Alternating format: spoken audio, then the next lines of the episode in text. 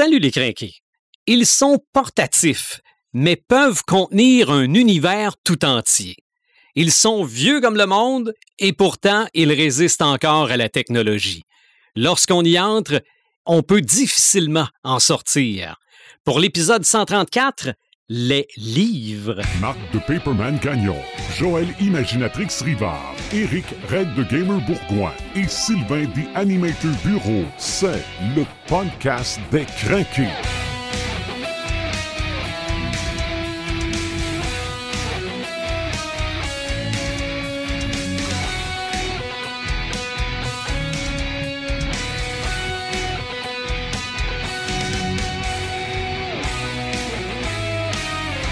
Salut, bienvenue au podcast des Crinqués. C'est le 134e aujourd'hui. Je présenterai pas les gens dans le même ordre aujourd'hui. Salut Red the Gamer.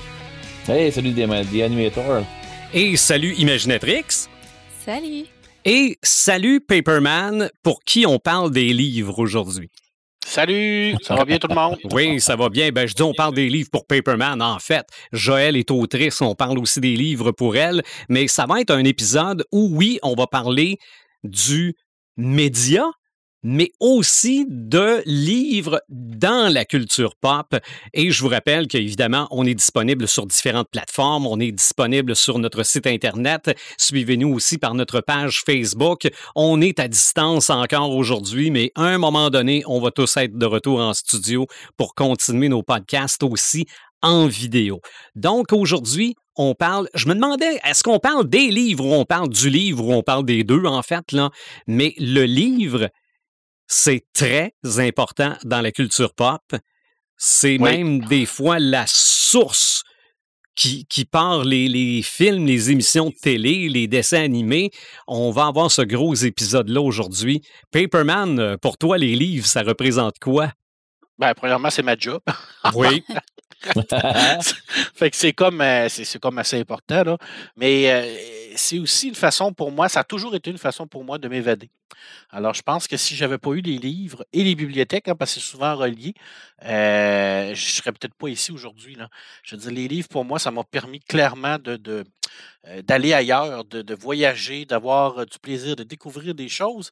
Puis en même temps, la lecture, les livres, parce que c'est ça que ça amène, c'est aussi une grande façon de se créer une identité intellectuelle.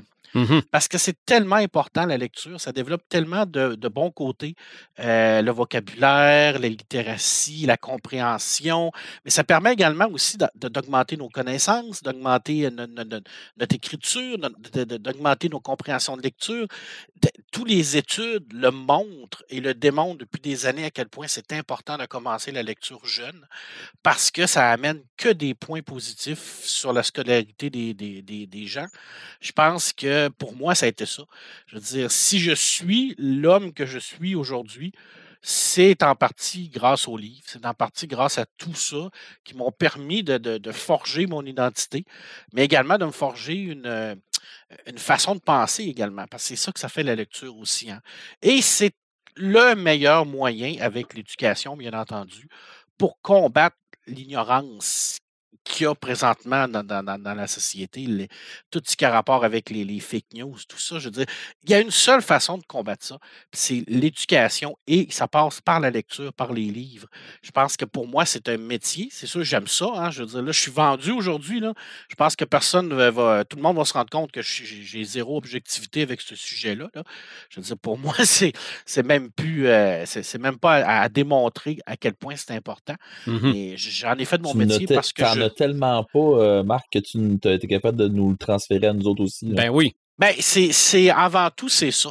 Moi, ce que j'ai Ben, toujours je lisais voulu pas autant faire, que ça avant de commencer le podcast, moi, là. ben, ça, c'est le plus, le, le plus beau, euh, le plus beau cadeau qu'on peut me faire, c'est ça.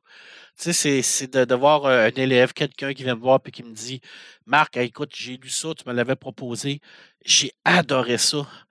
Puis le contraire est tellement vrai aussi. Hey, t'avais proposé cette, cette série de livres-là. Mon Dieu, que j'ai détesté ça. Mais tu l'as lu. C'est oui, ça, que j'ai- c'est, c'est ça que je veux, que, C'est je- ça. que, que j'ai toujours dit Mon aux Dieu gens. que c'était mauvais. C'est ça. Mais, hey, tout à mais- fait. mais au moins, tu le sais que t'aimes pas ça. Et voilà, je veux dire, c'est ça. Puis c'est tellement aussi un, un médium qui est accessible. Hein, parce que pas tous les médiums qui sont accessibles aujourd'hui. Mhm. Euh, le cinéma, c'est pas accessible pour tout le monde. Euh, je veux dire, la musique, de plus en plus avec, avec les stations, mais en même temps, on pourrait en faire un épisode là-dessus. Mais tu sais, le livre, la lecture, les bibliothèques publiques, c'est accessible à 100% de la population. Que tu sois pauvre, que tu sois riche, que tu viennes d'un milieu défavorisé, tu as toujours un accès à cette lecture-là. Mais ça prend quelqu'un, à quelque part, qui va euh, te, te donner cette envie de lire-là. Mhm. Ça part, bien entendu, de la maison en premier, mais je pense que ça part également de ton école. Alors, quand on a des gens qui s'intéressent à ça, puis qui te donnent le goût de tout ça, ben, je pense que ça, ça développe cette belle, euh, cette belle activité-là qui est la lecture. Et c'est une activité extrêmement intellectuelle, la lecture. Je ne peux même pas vous nommer les bienfaits que ça peut avoir sur vous, tant au point de vue intellectuel que physique, hein, parce que la lecture, ça relaxe aussi. Oui. Ça fait diminuer la pression, ça fait diminuer le stress. Alors, c'est excessivement important dans ma vie. Puis j'essaye depuis, écoute, je suis dans le métier depuis pratiquement 25 ans, de donner ça aux gens, de redonner ce cadeau-là qu'elle m'a donné, la lecture, puis de leur dire, gars, je vous l'offre. Je suis là, je peux vous aider, je peux vous guider là-dedans. Des fois, ça marche, des fois, ça marche pas. Euh, c'est comme n'importe quoi aussi. La lecture, c'est pas fait pour tout le monde. Il y en a qui n'aiment pas ça lire. C'est normal. Il n'y a pas personne de fait pareil dans le monde. Il n'y a pas un cerveau qui est fait pareil. Il y en a qui ont une facilité incroyable à la lecture. Il y en a d'autres qui vont avoir une difficulté de lecture. Mais ça se développe, le goût de la lecture. Ça se développe et ça peut également euh, s'augmenter aussi. hein. Alors, ça, c'est. J'ai une relation que d'amour avec la lecture. J'ai jamais eu de haine du tout de- avec la, la- la lecture. Pour moi, ce n'est que du positif. Puis parler des livres aujourd'hui, il va falloir que vous m'arrêtiez. OK. que je pourrais faire quatre heures. Ah, ça, j'en doute pas. On va parler, on va parler des livres, oui, euh, dans le, parce que tu dis que c'est des connaissances, mais c'est aussi du divertissement. Ah, ben, totalement. on s'entend. Je veux dire, euh, en grande partie, je veux dire, la littérature, euh, à la base, ça a été créé pour se divertir, mais également pour passer les, euh, connaissances aux gens. Mais oui, le divertissement, je veux dire, c'est- la première chose qu'on qu'on dit à, à nos étudiants, c'est de euh, dans les écoles, c'est oui, bien entendu, vous devez lire pour euh, vos, vos- vos devoirs, vos connaissances, vos, vos travaux, mais n'oubliez jamais, jamais, jamais de vous divertir avec la littérature. Et c'est la meilleure façon de donner le goût de quelqu'un à, à lire. C'est de ne pas lui imposer des lectures, mais de lui suggérer des styles et des genres qu'ils vont aimer. C'est ça. Et ça, c'est la grosse, grosse différence. D'en laisser que- traîner partout dans la maison. Eh, tout à fait, exactement, d'en laisser traîner un peu partout sur les bureaux et tout ça. Puis la lecture imposée, je sais que euh, à un moment donné, on n'a pas le choix, on va tout lire ce même bouquin-là et tout ça. Mais quand on donne le choix aux gens, puis quand on a une ouverture d'esprit, euh, qu'on n'est pas fermé, puis qu'on se dit, ben non, non, tu ne peux pas lire ça parce que ça, c'est pas de la grande littérature. là. Non, l'important, c'est de lire. Lire, Mhm. lire, lire, lire, lire, puis lire. C'est Le vrai. reste, là, que tu lises n'importe quoi, c'est tu lis, c'est tout. C'est ça qui est important. Oui. En tout cas, voilà. Je dis pour moi, c'est c'est ça la lecture. euh, C'est c'est un peu comme ma maîtresse, je te dirais. Oui. Oui, mais ta blonde n'est pas trop fâchée de ça. Non, non, parce qu'elle aussi, c'est une grande lectrice. Mhm. C'est sûr qu'on est euh, dans notre famille, on est des grands lecteurs. Euh, ben, en fait, je dis grand lecteur, mais ça n'a aucun, ça a aucun rapport. Ça, assez ça quand je dis. Là, je me, là, je baillis quand je dis ça. Parce qu'il n'y a pas de grands lecteurs, il n'y a pas de, de grandes lectrices. Il y a des, on est des lecteurs et des lectrices, tout simplement. Je veux dire que, que tu lises 12 000 livres par année ou que tu en lises rien que 3, ça ne fait pas de toi quelqu'un de grand ou de petit. L'important, c'est la lecture. Fait que, Ouais. je dis ça, j'ai ça. Mais on a tendance, une déformation professionnelle, ça de Mhm. dire on est des grands lecteurs. Dans le fond, on n'est pas des grands lecteurs. Je, sais, je veux dire, euh, je pourrais citer les paroles de Yoda. là. Personne, euh, par la lecture, ne devient grand. Mais là, j'ai un peu déformé là, parce que lui, ça parle plus de Ah, la c'était guerre. là. c'était tel quel. C'est ça, parce qu'en en fait, en fait, il te manque les oreilles, puis c'est tout. là. Oui, oui, oui. Les oreilles, les petites dents, la petite canne. Puis euh, c'est c'est ça. Mais pour moi, c'est ça. C'est un- c'est une activité qui est extrêmement importante. Alors, euh, puis j'aime beaucoup la faire partager. Puis euh, je pense que j'essaie de bien le faire.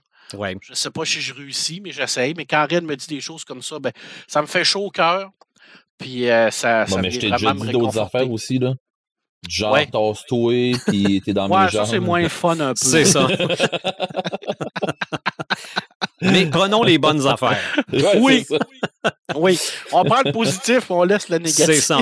Donc, le, le livre est important, évidemment, pour la culture, mais il est aussi important dans la culture. Puis on va essayer de voir euh, le livre, des fois, oui, on peut le retrouver dans des histoires, et c'est pas juste les histoires qu'on retrouve dans les livres, des fois, c'est l'inverse aussi.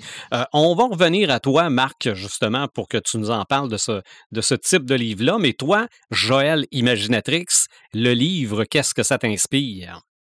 Euh, ben, tu l'as dit en début d'épisode, on a fait cet épisode-là pour Marc, mais pour moi aussi, Mhm. parce que évidemment, j'en ai fait mon métier, comme tu le disais.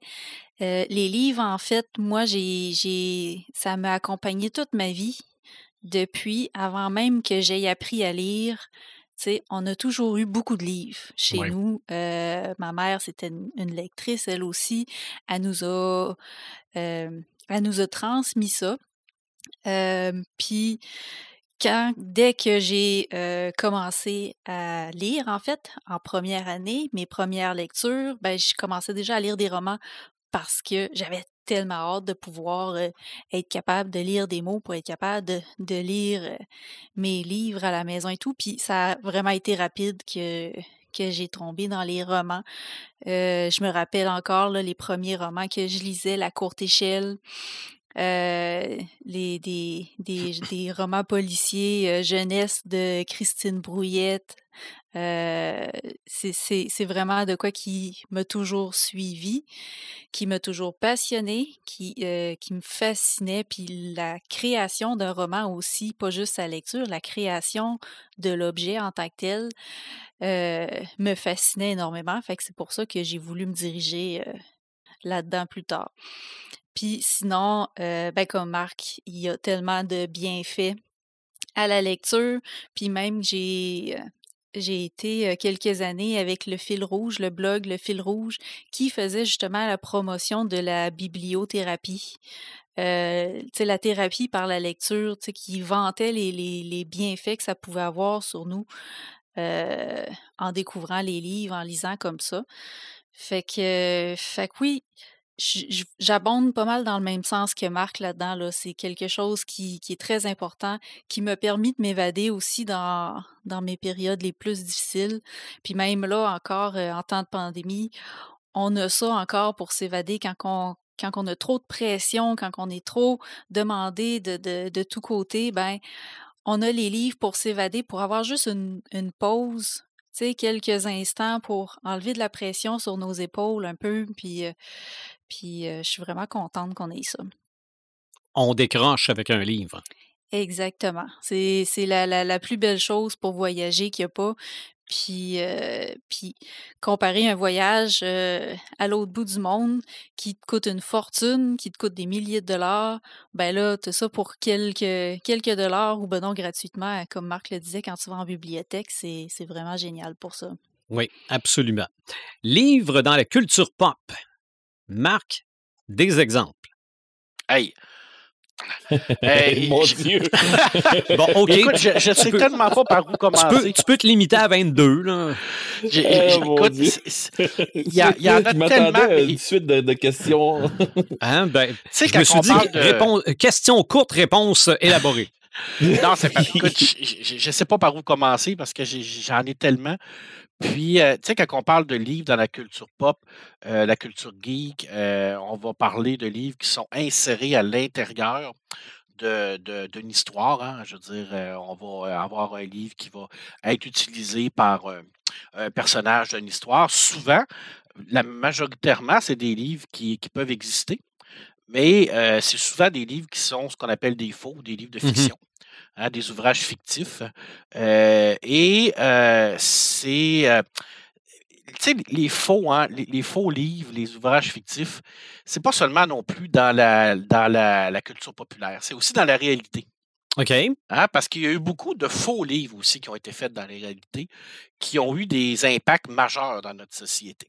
Et aujourd'hui, ben, je, vais, je vais commencer mon segment par, par quelque chose de lourd, plate et complètement qui va, qui tout nous foutre un peu le, cafard. Je veux dire, le plus bel exemple de faux, euh, c'est pas un bel exemple d'ailleurs, c'est le, plus mauvais exemple d'un faux livre, euh, de, ce qu'on appelle un, livre fictif qui a eu une répercussion incroyable dans notre société. Là, on n'en parle pas, on ne parle pas de fiction, on parle vraiment dans la réalité, même si le livre était totalement faux. C'est bien entendu les protocoles des sages de Sion. Oh. Euh, écoute, euh, on est en 1903. Euh, c'est les Russes qui inventent ce texte-là, qui publient ce texte-là, qui va être repris par la suite par Adolf Hitler comme étant une de ses bases pour le Troisième Reich avec le fameux théorie du complot juif. Alors, tout le concept même de sa théorie vient d'un faux tout le concept même de son idéologie vient d'un livre qui n'était pas vrai un livre qui a été construit par une police secrète pour pouvoir discréditer, des gens. C'est quand même incroyable de, penser que tant de personnes ont, euh, euh, ont porté attention et euh, vérité à un livre qui a été prouvé. D'ailleurs, hein, ça a été facile, ça a été vite prouvé que c'était un faux. Mais malgré ça, malgré le fait que ça a été scientifiquement prouvé que c'était toute de la, bullshit, on a continué à utiliser ce livre-là comme euh, un livre sous lequel on a fondé nos, nos ben, pas nous, là, mais certaines personnes ont fondé leur idéologie même. C'est incroyable quand on pense à ça. Et c'est là qu'on voit toute la puissance du livre. Et cette puissance-là peut être bénéfique comme elle peut être maléfique. Dans, dans ce moment-là, dans ce cas-là, ça a été extrêmement maléfique d'avoir fait ça, d'avoir repris ce faux-là, puis d'avoir créé tout ça. Euh, c'est extraordinaire euh, de, méchanceté d'avoir fait ça. Et à la base, je ne pense pas que les gens qui ont construit ce livre-là pensait que ça allait déraper comme ça. Euh, j'espère pas, mais on ne peut jamais le savoir. Mais euh, ce que je voulais me démontrer par, les protocoles des sages de Sion, c'est la force du livre. À quel point ça peut être fort, comment ça peut être puissant pour développer ce genre-là. Et je rappelle que tout ce qu'il y a à l'intérieur de ce livre-là, c'est faux. C'est un, un, paquet de bullshit, de conneries totales, mais qui a été utilisé pareil par des gens comme si c'était vrai. Alors, c'est fort quand même, le livre. Hein. Alors, bon, ça, c'était mon petit côté plate. Maintenant, je vais rentrer dans le côté le fun. Euh, écoute, il y en a tellement. C'est sûr que, je, vais commencer par un de mes favoris, euh, qui est le livre rouge de la Marche de l'Ouest. Euh, le livre rouge de la Marche de l'Ouest, c'est bien entendu un livre imaginaire qui a été créé par Tolkien. Et ce qu'il faut savoir, c'est que c'est le fameux livre qu'on voit, euh, pour les gens qui ont vu le film, c'est le fameux livre que Bilbon va utiliser pour raconter ses histoires durant le troisième âge de la Terre du Milieu, qui va donner à Frodon, euh, plus tard et qui lui va redonner à Sam. Et euh, Tolkien, dans, son imaginaire, a toujours dit que lui, il avait reçu ce fameux livre-là et qu'il avait été le traducteur de ce livre-là. Bon, on se rend compte que c'est pas vrai, hein, bien entendu, mmh c'est lui, euh, lui-même, Tolkien, qui l'a créé. Mais il y a quand même une partie de nous, je crois, à l'intérieur, qui aimerait ça y croire, non? Je ne sais pas pour vous, là, mais. Écoute, ça fait partie, ça fait partie de, de, en tout cas, pour, les, les, les, gens qui font des jeux de rôle, c'est une croyance que le monde a, là. Ben, tout à fait. Il y, a une partie qui, on veut y croire. pense qu'on voudrait y croire, même si on sait que c'est totalement, c'est totalement infondé. Mais je pense qu'il y a une partie de notre imaginaire, il y a une partie de notre cerveau qui se dit ça serait donc bien hot si c'était vraiment arrivé. Puis que oui, Tolkien aurait eu ce livre-là, puis qu'il aurait été le traducteur, puis que toutes ces aventures-là, ça a eu lieu vraiment sur notre planète à un âge qu'on ne connaît pas. Mais c'est pas le cas. c'est pas le cas. Mais c'est quand même un des livres les plus populaires dans la, culture pop parce qu'il est à la base même de toute l'histoire du Seigneur des Anneaux. Mmh Alors, tout ce qui a été raconté dans ce livre-là, ben, ça a été raconté par des hobbits, par euh, Bilbon et Frodon et Sam. Alors, toute l'aventure qu'on connaît, tout ce qu'on a vu, Tolkien lui a dit qu'il le trouvait à l'intérieur de ce livre-là. Il n'est pas le seul euh, qui, a pris cette, euh, cette façon de penser-là, de se dire que j'étais comme le genre de traducteur de, tel, telle aventure. Robert Howard l'a fait pour Conan, entre autres, également. Alors, mais c'était, une belle façon d'amener ces histoires, puis de créer, parce qu'on on sait que euh, le but premier pour Tolkien, c'était de créer une, nouvelle mythologie à, l'Angleterre. Puis, bon, il n'a pas réussi selon lui, mais c'était une bonne façon de d'amener ça, de, dire que dans le fond, moi, j'ai rien créé. Tout ce que j'ai fait, c'est de trouver un livre, puis je l'ai traduit. En même temps, ça, ça, ça, augmente un peu tout l'imaginaire autour de sa création. Moi, je trouve, ça super magnifique, extraordinaire. Euh, et j'en parle d'un autre magnifique livre euh, qui est dans Harry Potter. Le fameux Les Animaux Fantastiques et Vie et Habitat des animaux fantastiques, écrit par le, célèbre et euh, super Norbert Dragono, euh, qui a, été, qui a d'ailleurs été adapté en, deux films, et le troisième va sortir bientôt. Alors, mm-hmm. ce livre-là, je veux dire, c'est un livre que les étudiants de Poudlard vont avoir comme euh, livre de référence pour leurs études. Alors, eh, encore là, je trouve ça excessivement intelligent de la part de J.K. Rowling d'avoir inventé ce livre-là. elle, aurait pu tout simplement euh, le, citer. Dire, euh, bon, tu sais, dans, dans, vos. Euh, dans vos effectifs d'école, vous avez ce livre-là à acheter. D'ailleurs, c'est pas le seul, hein, je veux dire. Il y en a plein de, Elle a créé plein de livres. Il y a le livre sur le Quidditch, il y a Bida de Quidditch, Quidditch à travers les âges, entre autres, qui, qui, est là, là, Je veux dire, elle aurait pu arrêter là. Mais elle est allée plus loin que ça. Elle l'a écrit, le livre. Je veux dire, c'est quand même hot. Là, je veux dire, on voit vraiment là, la, la, la, description même d'un univers étendu. C'est de dire, ben, regarde, ce livre-là que j'ai créé dans mon histoire, ben, je vais l'écrire. M'en faire à croire qu'il a été écrit par, par Dragono, mais je dis, ça amène tellement de richesse à un univers que qu'on peut, qu'on peut que, que, saluer ça. Euh, et d'ailleurs, oui, euh, le, les Animaux Fantastiques, il est disponible. Si vous voulez l'avoir, vous pouvez aller le voir. Euh, Quidditch aussi, je pense qu'elle l'a écrit. oui, oui, elle l'a écrit, je l'ai ici. C'est vraiment quand même incroyable. Écoute, dans les autres livres que, que je passe rapidement avant de tomber dans les, les, gros, le fameux Guide du voyageur galactique par Douglas Adams. Je veux dire, écoute, ce livre-là, lui, n'a jamais été écrit. Euh, il est seulement fictif dans, son histoire, mais c'est un genre de guide absolument extraordinaire sur tout ce qui se passe dans l'univers. Alors, qui, qui ne rêverait pas d'avoir un tel livre avec, avec nous? Un peu comme le fameux Almanach des sports de, de Retour vers le futur. Je ne sais pas si je te un punch, là. Oui, oui, je l'avais, mais regarde, il n'y a pas de problème. Écoute, je peux même te dire que c'est de la compagnie Grey. Hey, ça, là, je veux dire, encore là, c'était extraordinaire d'avoir pensé à ça. Je veux dire, et qui n'a pas rêvé de l'avoir? Mm-hmm. Malgré le fait qu'on le sait très bien, tous les problèmes que ça l'a amené à Marty. Parce que ça va foirer, mais total, là, de A à Z. Là. je veux dire, c'est, il a mis la main sur ce livre-là, puis automatiquement, tout foire. Mais on veut-tu l'avoir ou on veut pas l'avoir? On aimerait tout ben ça. on s'en hein? de Marty, tu penses? hey, on veut l'avoir, là. Je veux dire, pour moi, là, c'est comme clair. Je veux avoir ce livre-là, puis je veux vraiment pouvoir me, le procurer. Je veux dire, c'est, c'est incroyable. Euh, écoute, il y en a un autre euh, qu'on. Euh, un autre que j'aime beaucoup parce qu'il n'y a pas cette, cette aura de, d'importance-là en tant que tel. Oui et non. Euh, dans, dans, les aventures de Sherlock Holmes, euh, Sherlock Holmes est toujours euh, confronté à Moriarty, le fameux professeur Moriarty, hein, qui, qui, est aussi intelligent que lui, physiquement aussi doué que lui. C'est son némésis. C'est vraiment comme un personnage, un personnage méchant, iconique. Et dans l'intérieur de ces histoires, le professeur Moriarty a écrit un livre qui s'appelle La dynamique d'un astéroïde. Et c'est un livre qui est important parce que ça a permis à Sherlock Holmes d'un peu cerner la personnalité de Moriarty. Et ce livre-là, bien entendu, qui n'existe pas. C'est un livre fictif qui a été inventé par Conan Doyle. Et on n'attend pas tant parler non plus à l'intérieur de l'histoire, mais il est important quand même dans cette histoire-là.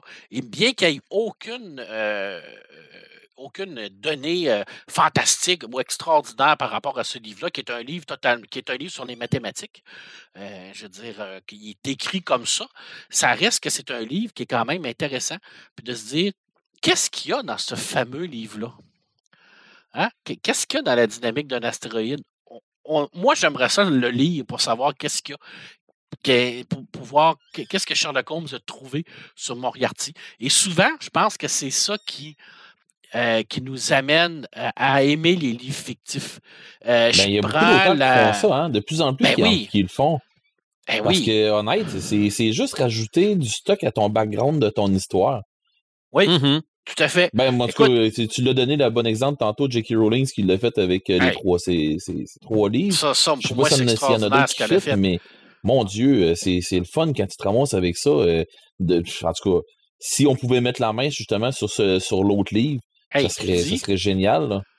Moi, j'a- j'adorerais ça, savoir qu'est-ce qu'il y a à l'intérieur. Puis en même temps, il y en a qui sont euh, tellement imposants puis tellement euh, terrifiants qu'on n'est pas trop sûr de vouloir le- le- y aller vers lui. Je pense au Roi en jaune, par exemple, de Robert Chambers, qui est un des, des références, euh, de, une des influences à Lovecraft, qui est une pièce de théâtre qui euh, est dans 4 sur 12 de ces nouvelles à l'intérieur de ce livre-là. Et puis, tout ce qu'on sait, c'est qu'à la lecture de l'acte 2, euh, les gens qui lisent Le Roi en jaune virent fous. Mhm. Mais on n'en sait pas plus. Et on en sait, on n'en saura pas plus non plus jamais là-dessus, parce qu'il n'y a jamais personne qui va, qui, va, qui va développer ça. Mais on sait que c'est comme un livre maudit, c'est comme une pièce de théâtre qui est là, qui existe, qui amène comme une ombre sur notre, notre humanité. Qui l'a écrit? Euh, D'où est-ce que ça vient? Qu'est-ce qu'il y a dans l'acte 2? Hein? Et, et- et là, on voit toute la référence à les influences Lovecraftiennes quand il a créé lui-même une tonne de livres, une tonne de livres fictifs pour son fameux mythe de Cthulhu. Mais avant de tomber dans le fameux mythe du tombe de, de, de Cthulhu, je vais te parler d'un autre truc. Et je vais tomber dans le fameux mythe du tombe de Cthulhu. Je vais faire un genre de, de, de saut, un co- coq à l'âne qu'on appelle, euh, parce que c'est quand même d'une actualité. On sait que Ghostbusters Afterlife vient de sortir Ouais. euh, au Mhm. cinéma il y a quelques mois. Il est sorti également. Euh, et tu vas voir le lien. Parce qu'à l'intérieur de Ghostbusters, dans la série de Ghostbusters sur les fantômes, il y a beaucoup de références à des bouquins occultes. Hein? Ray et Spengler euh, fait beaucoup de références à des bouquins occultes. Euh, le, le fameux Tobin Spirit Guide, alors le guide des esprits de Tobin, où ce qu'ils vont trouver la fameuse page sur Gozer, par exemple. Euh, le catalogue de Spat, où ce qui va également trouver des informations sur Vigo, le grand, grand méchant du deuxième film. Et il y a dans la fameuse librairie de Ray, une toute petite easter egg qui est très, très, très difficile à trouver. Et qui, ma foi, est peut-être même pas réel. Je ne le sais pas, je n'ai pas vérifié, parce que moi, je ne l'ai jamais vu, mais bon, il y a des gens qui disent que oui. Moi, je Mais le paraît-il que Ray aurait à l'intérieur de sa fameuse boutique, Ray l'occulte, une version d'un livre qui est probablement le livre le plus connu de toute la culture populaire et la culture geek, qui est le Mhm. Necronomicon. Ouais. Ce Est-ce que partais c'est pour vrai? dire, je, je crois que oui. Je ne sais pas. Ouais, mais c'est parce que je l'ai vu, le film. Et il me semble que oui. En tout cas, moi, je pense que oui bon. aussi, mais euh, je veux dire, je ne l'ai pas vu personnellement. Écoute, Lovecraft a créé, je ne pourrais pas te, te nommer le nombre de livres qu'il a créés à l'intérieur de, de- de son mythe. Euh, il y en a euh, peut-être une vingtaine et plus. Écoute, ça part par le fameux Necronomicon que je vais revenir parce qu'il y a quand même une, une histoire autour du Necronomicon. Hein, parce que ça a été euh, un livre qui lui aussi euh, a amené un petit quelque chose de bizarre dans notre société. Il y a le culte des Gould, qui est souvent euh, donné à Lovecraft, mais c'est pas lui qui l'a inventé. C'est Robert Bloch qui l'a inventé, qui est un autre grand auteur de fantasy, qui lui a été utilisé dans quelques nouvelles. Je parle aussi au- du livre d'Ebion, qui lui est également dans plusieurs nouvelles de Lovecraft. Mais c'est pas Lovecraft qui l'a inventé, c'est Clark Smith. Clark Kenton Smith, qui était un autre auteur de fantastique, qui était une des grandes influences de Lovecraft et probablement un de ses plus grands amis parce qu'il a eu une énorme correspondance avec lui. Il y a le culte sans nom, hein, tu le connais, euh, mon cher euh, Red, euh, Ben oui. qui est en Allemagne, qui s'appelle le, le Kulten, qu'on voit beaucoup dans les, euh, les livres de, de Lovecraft, qui était censé avoir été écrit par un certain Frederick von Jones. Mais ce livre-là n'a pas été créé par Lovecraft non plus. Il a Oui, été créé par Howard. Je sais Robert pas si. Howard. euh, je sais pas si tu vas en parler, mais moi, celui que j'entends le plus souvent parler, puis que je me ramasse le plus souvent pendant une game, qu'on ramasse, qu'on se ramasse le plus souvent euh, confronté à ou de quoi de même, c'est les manuscrits pnacotiques. Oui, tout à fait. Mais lui, il a été inventé par Lovecraft. Oui, c'est ça. Et le culte sans nom, c'est drôle parce que Robert Howard, lui, l'a inventé en référence au livre que Lovecraft avait inventé. Et Lovecraft lui a repris l'invention d'Howard pour l'insérer dans son mythe. Alors, quand on, euh, quand on parle de ces gens-là, c'est tous des gens à l'époque qui se parlaient entre eux autres. hein. Euh, Clark and Smith euh, discutait avec, avec Lovecraft et Robert Howard. Howard discutait avec Lovecraft. Alors, c'est des gens qui avaient une correspondance. Tout cet univers-là, bien que ce n'est pas un univers qui est consensuel, pourrait clairement se regrouper tellement qu'ils ont des ressemblances. Et euh, oui, effectivement, le ben- les, manuscrits panotiques, qui lui a été écrit par Lovecraft en 1918 dans la fameuse euh, Nouvelle Polaris, si j'ai des bons souvenirs. Et c'est là-dedans qu'il a, qu'il a créé la grande race de Yit, entre autres. Et là, je viens, euh, pour terminer mon petit segment, au fameux Necronomicon. Ah, le Necronomicon.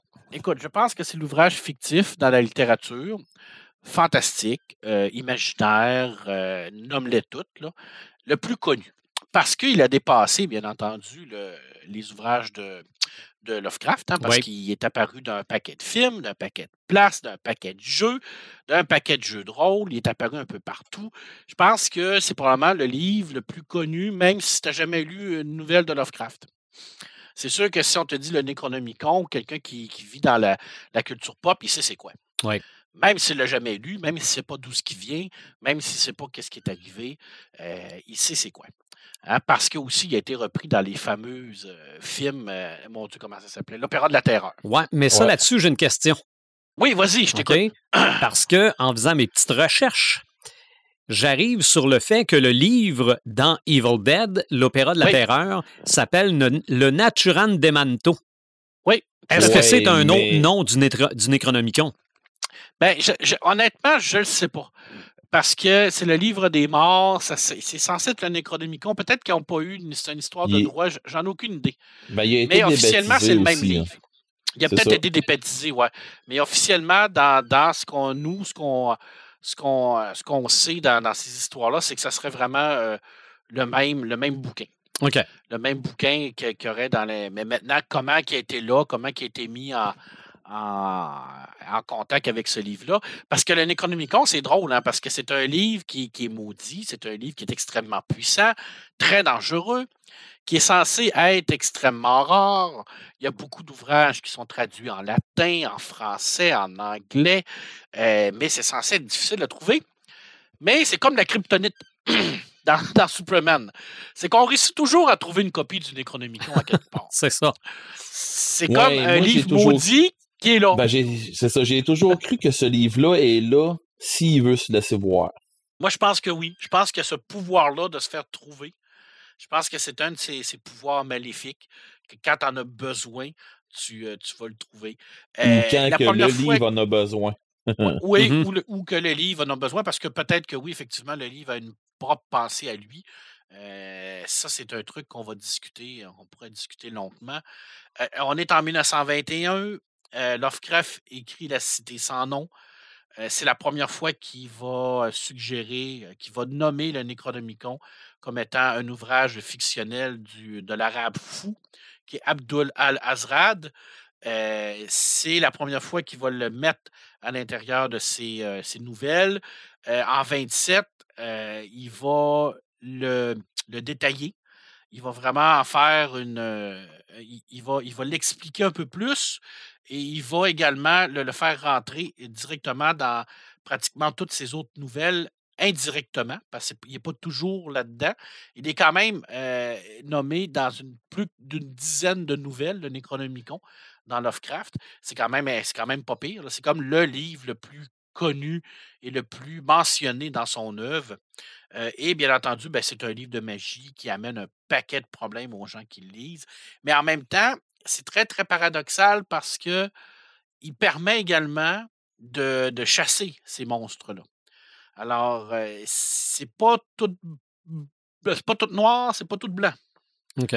Hein, fait que Mais à quel prix? pas, euh, c'est pas facile. C'est c'est pas, tu sais, je veux dire, c'est, il n'y a jamais rien de noir, il n'y a jamais rien de blanc dans Lovecraft.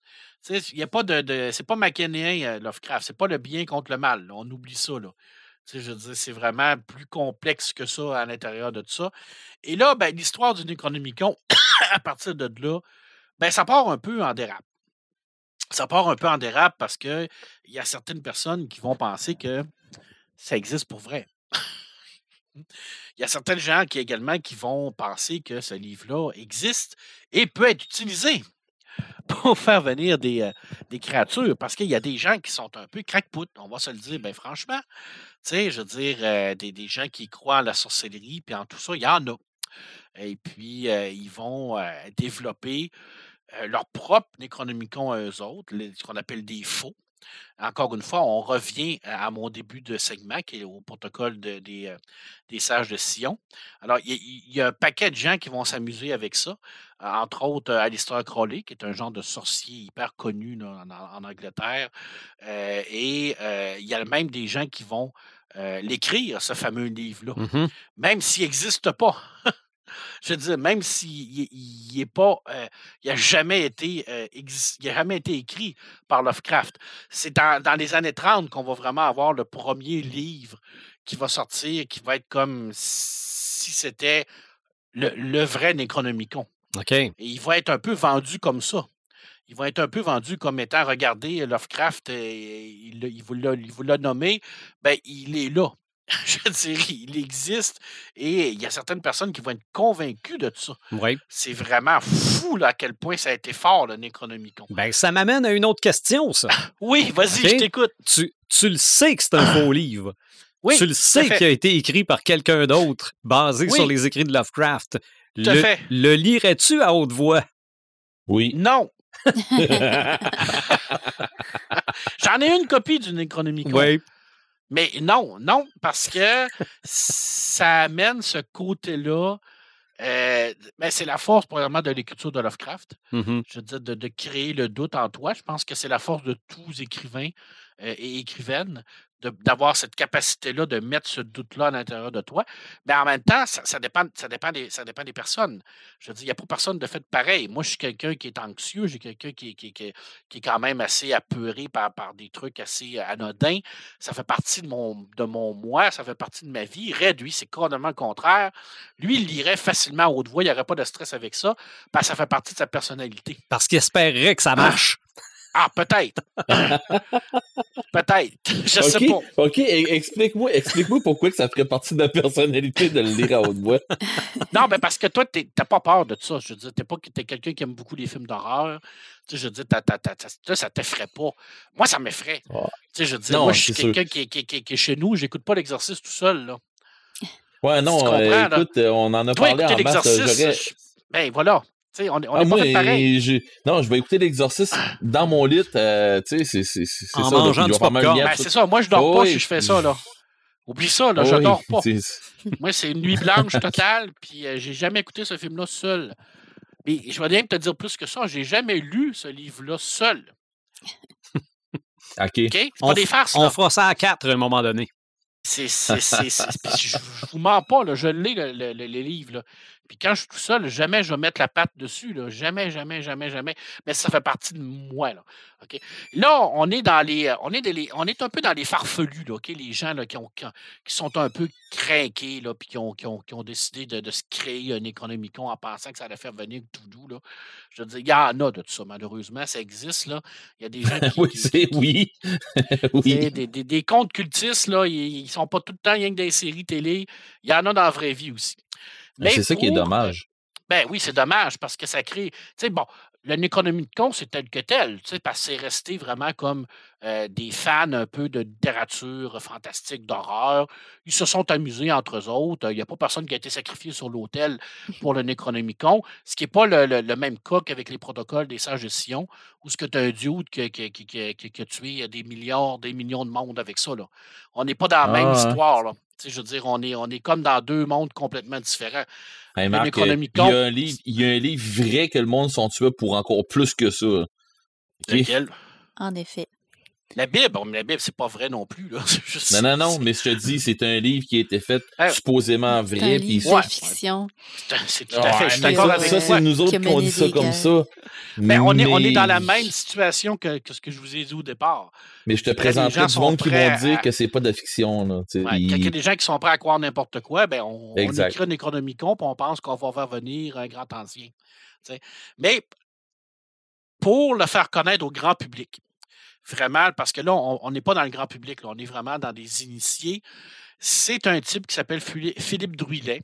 Philippe Druillet, c'est un auteur de bande dessinée euh, européenne. Euh, c'est le type qui a créé Métal Hurlant avec Moebius et euh, Jean-Pierre Dionnet dans les années 70.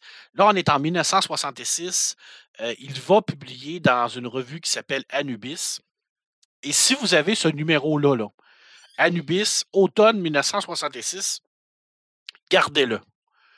Parce qu'honnêtement, là, vous êtes chanceux, parce que c'est là qu'il va publier les trois premières planches de son fameux Necronomicon. C'est à l'intérieur de ce livre-là qui va schématiser, matérialiser le Necronomicon pour le grand public.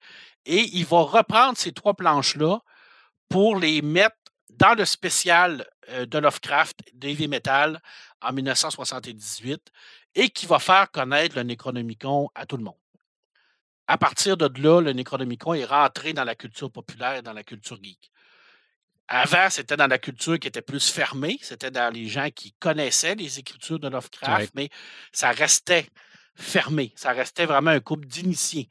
En 78, quand Dionnet sort le Lovecraft TV Metal, qui était le spécial Lovecraft en, en octobre 78, un numéro consacré totalement à Lovecraft, Philippe Druillet va sortir ses cinq pages du Necronomicon. Et ma foi, c'est extraordinaire ce qu'il a fait. C'est une beauté incroyable. Ça amène tout le côté sombre, en même temps le côté euh, énigmatique de l'ouvrage. Et là, ça va exploser. À partir de là, ça va réellement rentrer partout. Euh, et ben, c'est bien entendu que le jeu de rôle qui va sortir après sur le ben va, va, aider à ça dans la culture populaire. Je pense que la plupart des, euh, cinéastes, la plupart des auteurs, la plupart des gens qui vont prendre le Necronomicon vont s'en inspirer pour créer leur propre livre à eux, ben, je serais pas, ça ne me surprendrait pas qu'il y ait un, un exemplaire d'Heavy Metal dans leur bibliothèque honnêtement, là, ça, à partir de là, ça a été vraiment une, une explosion du Necronomicon. Mmh ah, écoute, ça a influencé un paquet de monde, ces cinq planches-là. Euh, Giger, par la suite, a fait le, le, propre, le sien à lui. Euh, à, bon, pour les gens qui, euh, qui ne le connaissent pas, c'est le créateur de la fameuse, du fameux Alien dans Alien le huitième passager qui est un peintre euh, sculpteur suisse complètement déjanté. Euh, lui va faire un, une recueil de peinture appelé le Necronomicon. Alors, ce que, ce que le Necronomicon de Druillet va y avoir amené, il va y avoir inspiré, il va en faire une, une peinture, il va en faire un recueil. Ce recueil-là, c'est extraordinaire également. Et ce recueil-là va, va, être pris plus tard par Ridley Scott pour amener euh, à avoir Alien alors, tu sais, quand on fait des liens, là, le fameux là, euh, lien, là, où est-ce que ça part, là, ben, ça part tout de là. là. Tu sais, Ridley Scott, il tombe sur le Necronomicon de Giger, il voit ça, il se dit Mon Dieu, c'est donc bien hot, je veux t'avoir pour mon film. Et ben, ça part tout de ces fameux cinq planches-là de Philippe Drulet et bien entendu de Lovecraft qui l'a écrit. Et la suite, ben, ça, ça rentre dans l'histoire. Je veux dire, euh, c'est euh, c'est clairement le livre le plus connu qu'on a vu un peu partout, mais c'est également le livre qui a influencé qui a, permis de créer, dans le fond, tous les, euh, tous les, les, œuvres maléfiques dans la culture pop après ça. C'est toutes des, des genres d'enfants de, du Necronomicon.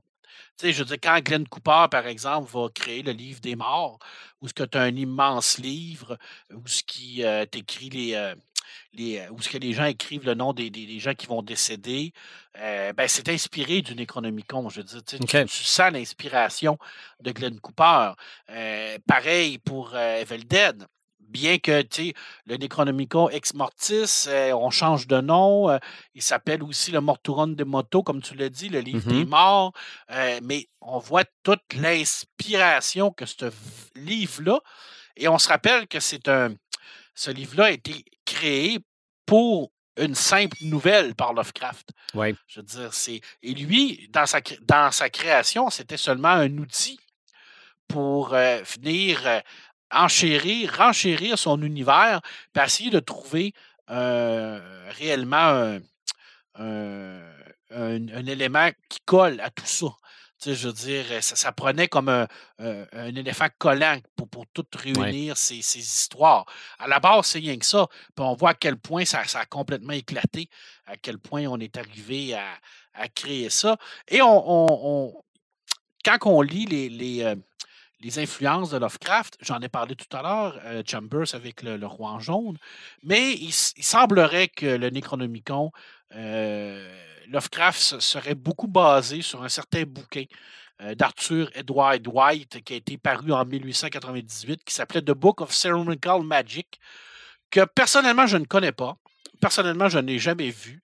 Alors, ça serait un genre de grimoire qui expliquerait un peu euh, la, la théologie des démons, puis de la magie et tout ça. là. je veux dire, est-ce que, que personnellement, je ne sais pas. Euh, J'aurais tranquille. énormément, j'aurais énormément de, de- de- de- envie de lire ce livre-là, mais Mhm. je pense pas que je le trouve un jour, honnêtement. Mais maintenant, avec le- numérique, de plus en plus, les bibliothèques, euh, parce que je sais qu'il y, en a une- y y en a copie à Oxford, à la bibliothèque d'Oxford, de plus en plus, les bibliothèques numérisent leurs volumes, OK. puis les mettent à la disposition. Par exemple, à Cataka, au niveau de la Bibliothèque nationale de France, euh, on numérisait un paquet de vieux livres. Alors, on a la possibilité de, de pouvoir avoir accès à ces livres-là puis les consulter. Euh, c'est quand, même le- quand même le fun de se dire que ça peut se faire. Mais je vais quand même faire une genre de recherche là-dessus. Ça, ça m'intéresserait de savoir de quoi ça parle, ce livre-là. Peut-être que ça pourrait me donner des, euh, des idées pour euh, faire venir des gens bons d'un univers extérieur. Je sais pas. Et là, j'en oublie un paquet parce qu'il y en a beaucoup de bouquins un peu partout Ouais. euh, qui, qui sont dans les, dans, dans les différentes histoires. Mais c'était pas mal les principaux Ouais. que je voulais nommer. Et euh, si vous avez une copie du Necronomicon, sachez que c'est de la fiction. hein. Je veux dire, ce n'est que de la fiction. Mais- Alors, euh, Mais allez pas de- lire ça sur le perron de Marc. Non, non, ça, c'est ça, ça en partant, non. Surtout pas en faisant du Ouija. Ça, c'est encore là, c'est pire. Ça, c'est Euh, non. Mais tu sais- je pense, euh, je pense au livre des morts dans la, la momie, par exemple. Tu sais, je veux dire, euh, Mhm. on se rappelle tout du film avec le, ben, le livre des morts, c'est un livre qui existe pour vrai. là. Je veux dire, lui, il n'est pas fictif. C'est vraiment un livre qui existait dans la culture euh, égyptienne.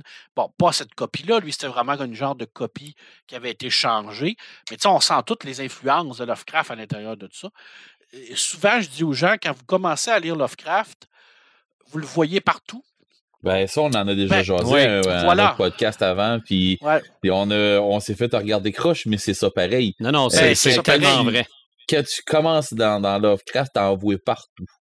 Ça et du Ah oui. Tolkien, puis c'est pour ça qu'on- que les deux noms reviennent souvent dans le podcast. Ah ouais. Ben, tout à fait, effectivement. Alors, le Necronomicon, quel beau bouquin. Quel beau bouquin. Mais là, présentement, moi, ce que j'aimerais avoir, clairement, c'est le fameux almanach des sports. OK, oui, ben oui. Parce que honnêtement, j'aimerais ça prendre ma retraite, pour pouvoir finir de lire tout ce que j'ai à lire. Parce que je regarde ma fameuse pile à lire, puis elle est haute, anti-péché, comme on dit par chez nous. Pour les gens là, de la, en France, c'est une expression bien québécoise. Bon, j'aimerais ça avoir du temps, mais je pense que j'aurais besoin de trois ou quatre vies pour pouvoir ça. Alors peut-être que ça me prendrait une Necronomicon pour trouver une façon de me réincarner. Ou bien encore de transposer mon âme dans des Horcrux pour pouvoir avoir la vie éternelle. Il n'y a pas encore de guide ou de manuel qui a été écrit par Rowling sur euh, Voldemort, comment il l'a fait. Alors peut-être qu'un jour, on va avoir le grimoire de Voldemort avec Mhm. sa façon de se rendre immortel. Ça serait bien. Je suis pas prêt à sacrifier un jeune enfant pour le faire, par contre. On va attendre qu'il soit un peu plus vieux. Oui. Ben, je ne sais pas si Red et Joël ont d'autres euh, exemples de livres qu'on retrouve dans la culture pop, mais moi, j'en ai deux autres, puis je vais les dire tout de suite pour avoir l'air intelligent. C'est, premièrement, le manuel pour les personnes récemment décédées. Ah, dans, dans Betelgeuse. dans Betelgeuse, on retrouve ce livre-là. Eh OK. oui. Et tu parlais du livre des morts tantôt. Je me suis dit, tabarouette, j'ai pas pensé à Death Note. Ah oui, c'est Oui. vrai. vrai, j'y avais ouais. pas pensé. C'est vrai que à la base, le Death Note, c'est un carnet de notes, mais il y a quand même les instructions qui sont dedans. C'est vrai. Donc, Ouais. ça, Mais ça reste un livre tellement fort, tellement puissant. absolument. D'ailleurs. Fiston en a une copie. Je Ah, ne l'ai ok. pas essayé, Mais ça, mais ça, continuez d'être mes amis, je ne l'essayerai pas. Est-ce que tu l'essayerais? Non, non, non. Non, ce serait. Ben, euh, je ne sais plus finalement, mais euh, je penserais pas. Oui, moi, je me Parce que tu rappelle. dis euh, un coup que ça marche. Ouais, mais Ouais, ouais, c'est ça. c'est ça, mais je- ça, ça ferait probablement comme l'almanach des sports, ça foutrait le bordel. Ouais. Je me rappelle quand que cette série-là était sortie, euh, à l'époque, c'était sur YTV. Mhm.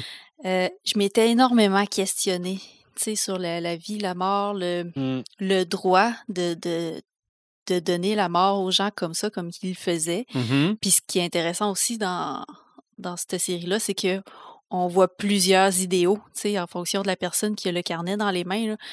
Euh, ça avait été une, une série assez oui. importante pour moi. C'est dans- ça. C'est ça. Ben, en fait, on se pose autant de questions qu'avec Thanos. Oui. Oui. Est-ce que, Thanos avait raison? Est-ce que ses motifs étaient bons? Le, le, Ouais. le héros du, de Death Note au début, tu, le s- tu compatis quasiment avec lui. Moins vers la fin. C'est c'est des, c'est des œuvres qui sont tellement puissantes parce Ouais. qu'elles t'amènent à réfléchir à ça. Mhm. Puis là, tu sais, je veux dire, on est dans un manga euh, qui, la plupart du monde vont dire, bon, les mangas, c'est plate, c'est ci, c'est ça. Puis il y a tellement de préjugés par rapport à ce, à ce, ce- ce médium-là, mais il y a tellement de bijoux dans les mangas. Puis ça, c'en est un. C'est extraordinaire la façon que l'auteur vient nous chercher, puis nous met dans un dilemme de se dire, je le ferai-tu, je le ferai-tu pas? Qu'est-ce que ça amène? Puis en même temps, c'est quoi les conséquences d'une mort? Je veux dire, comme Joël, là, je veux dire, quand tu lis ça pour la première fois ou que tu le vois, Mm. tu te poses énormément de questions. Ouais. Puis là-dessus, ben, chapeau à l'auteur parce qu'il a clairement réussi son, son œuvre de nous mettre dans un dilemme moraux, euh, dans des dilemmes moraux extraordinaires avec cette série-là. C'est Ouais. une grande, grande série littéraire, Death Note, une grande Mhm. série littéraire. C'est vrai. Et à part ça, là, à part ça, il y a l'histoire sans fin. ah, Ah. ben oui, Évidemment. évidemment. C'est, euh, C'est le, c'est le symbole même du, du Oui. film. Tout oui, à fait. c'est ça. C'est le livre. À part ça, toi, même pas pensé. toi, Joël, toi, Red, avez-vous d'autres exemples? Ben, moi, il y avait euh, dans, dans, dans la culture des vampires, euh, de, de tout ce qui, est euh, euh, la culture du jeu euh, White Wolf, il y a le Book of Nod. Euh, moi, Marc, je l'ai jamais lu, mais je sais pas si toi tu l'as déjà lu, mais Non. ça a l'air que c'est une c'est comme la Bible euh, des vampires. Un peu, ça reviendrait un peu comme la Bible des vampires. OK. Euh, puis ce livre-là, euh, je connais du monde. Tu sais, j'en ai une copie ici, puis j'ai jamais lu parce qu'à un moment donné, j'avais trop de trop de trucs à lire. Mais je me, je je peux vous dire que je n'ai entendu parler vraiment beaucoup, par exemple, même dans les games, puis d'un bord puis de l'autre. Pour de ça, c'est sûr que dans les livres, tu sais, si on tombe dans les jeux, tout ça, on va y revenir tantôt. Sais, il y en a, euh, il y en a une flopée, là, tu sais, c'est l'en- c'est l'enfer. C'est que des fois, on y pense juste pas aussi, là. C'est vrai. Il y a, euh, ben, dans tous les films, les séries de sorcières, on parle souvent du grimoire. Oui. Euh, puis c'est dans Hocus Pocus, je pense que ça, ça commence avec un grimoire, puis ils, se mettent à lire une incantation, puis... euh, Ouais, puis ça fait revenir les sorcières. ouais, hein? Mais Ouais, il n'y a oui, pas oui. le grimoire. C'est un grimoire, c'est comme un type de livre aussi. Ouais, ben c'est ça. Ben, tu sais, je parle des, des grimoires en, en général aussi, là. C'est, c'est un, un outil vraiment important pour les, pour les sorcières. Ouais. Euh, Oui. que ce soit les, les sorcières dans la réalité ou dans la fiction, là, parce qu'on sait que euh, il y en a des vraies, des sorcières, puis qui ont leur grimoire dans, les, dans lequel ils consignent leurs sorts et tout. Oui. Mais sinon, euh, juste pour le Necronomicon, On aurait pu faire un épisode, je pense, hein, tellement qu'il est représenté Oui. souvent dans tout euh, Ah qu'est-ce qui est ah oui. livre, jeu, les Mhm. films, les séries. Ben, Euh, Mettons ça sur la liste. à peu près tout le monde le tout fait à, à sa sauce. là. Oui. Absolument. Il a tellement influencé. Ben, il est adapté beaucoup, beaucoup, beaucoup. Oui, oui, oui. Ouais. C'est comme une genre de Bible.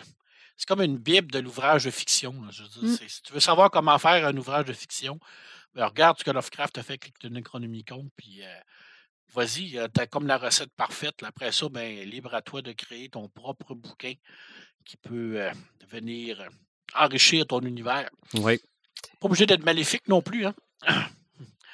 Peut-être un, bon bouquin aussi. hein. Un bouquin gentil qui amène des belles choses. C'est Ouais. possible.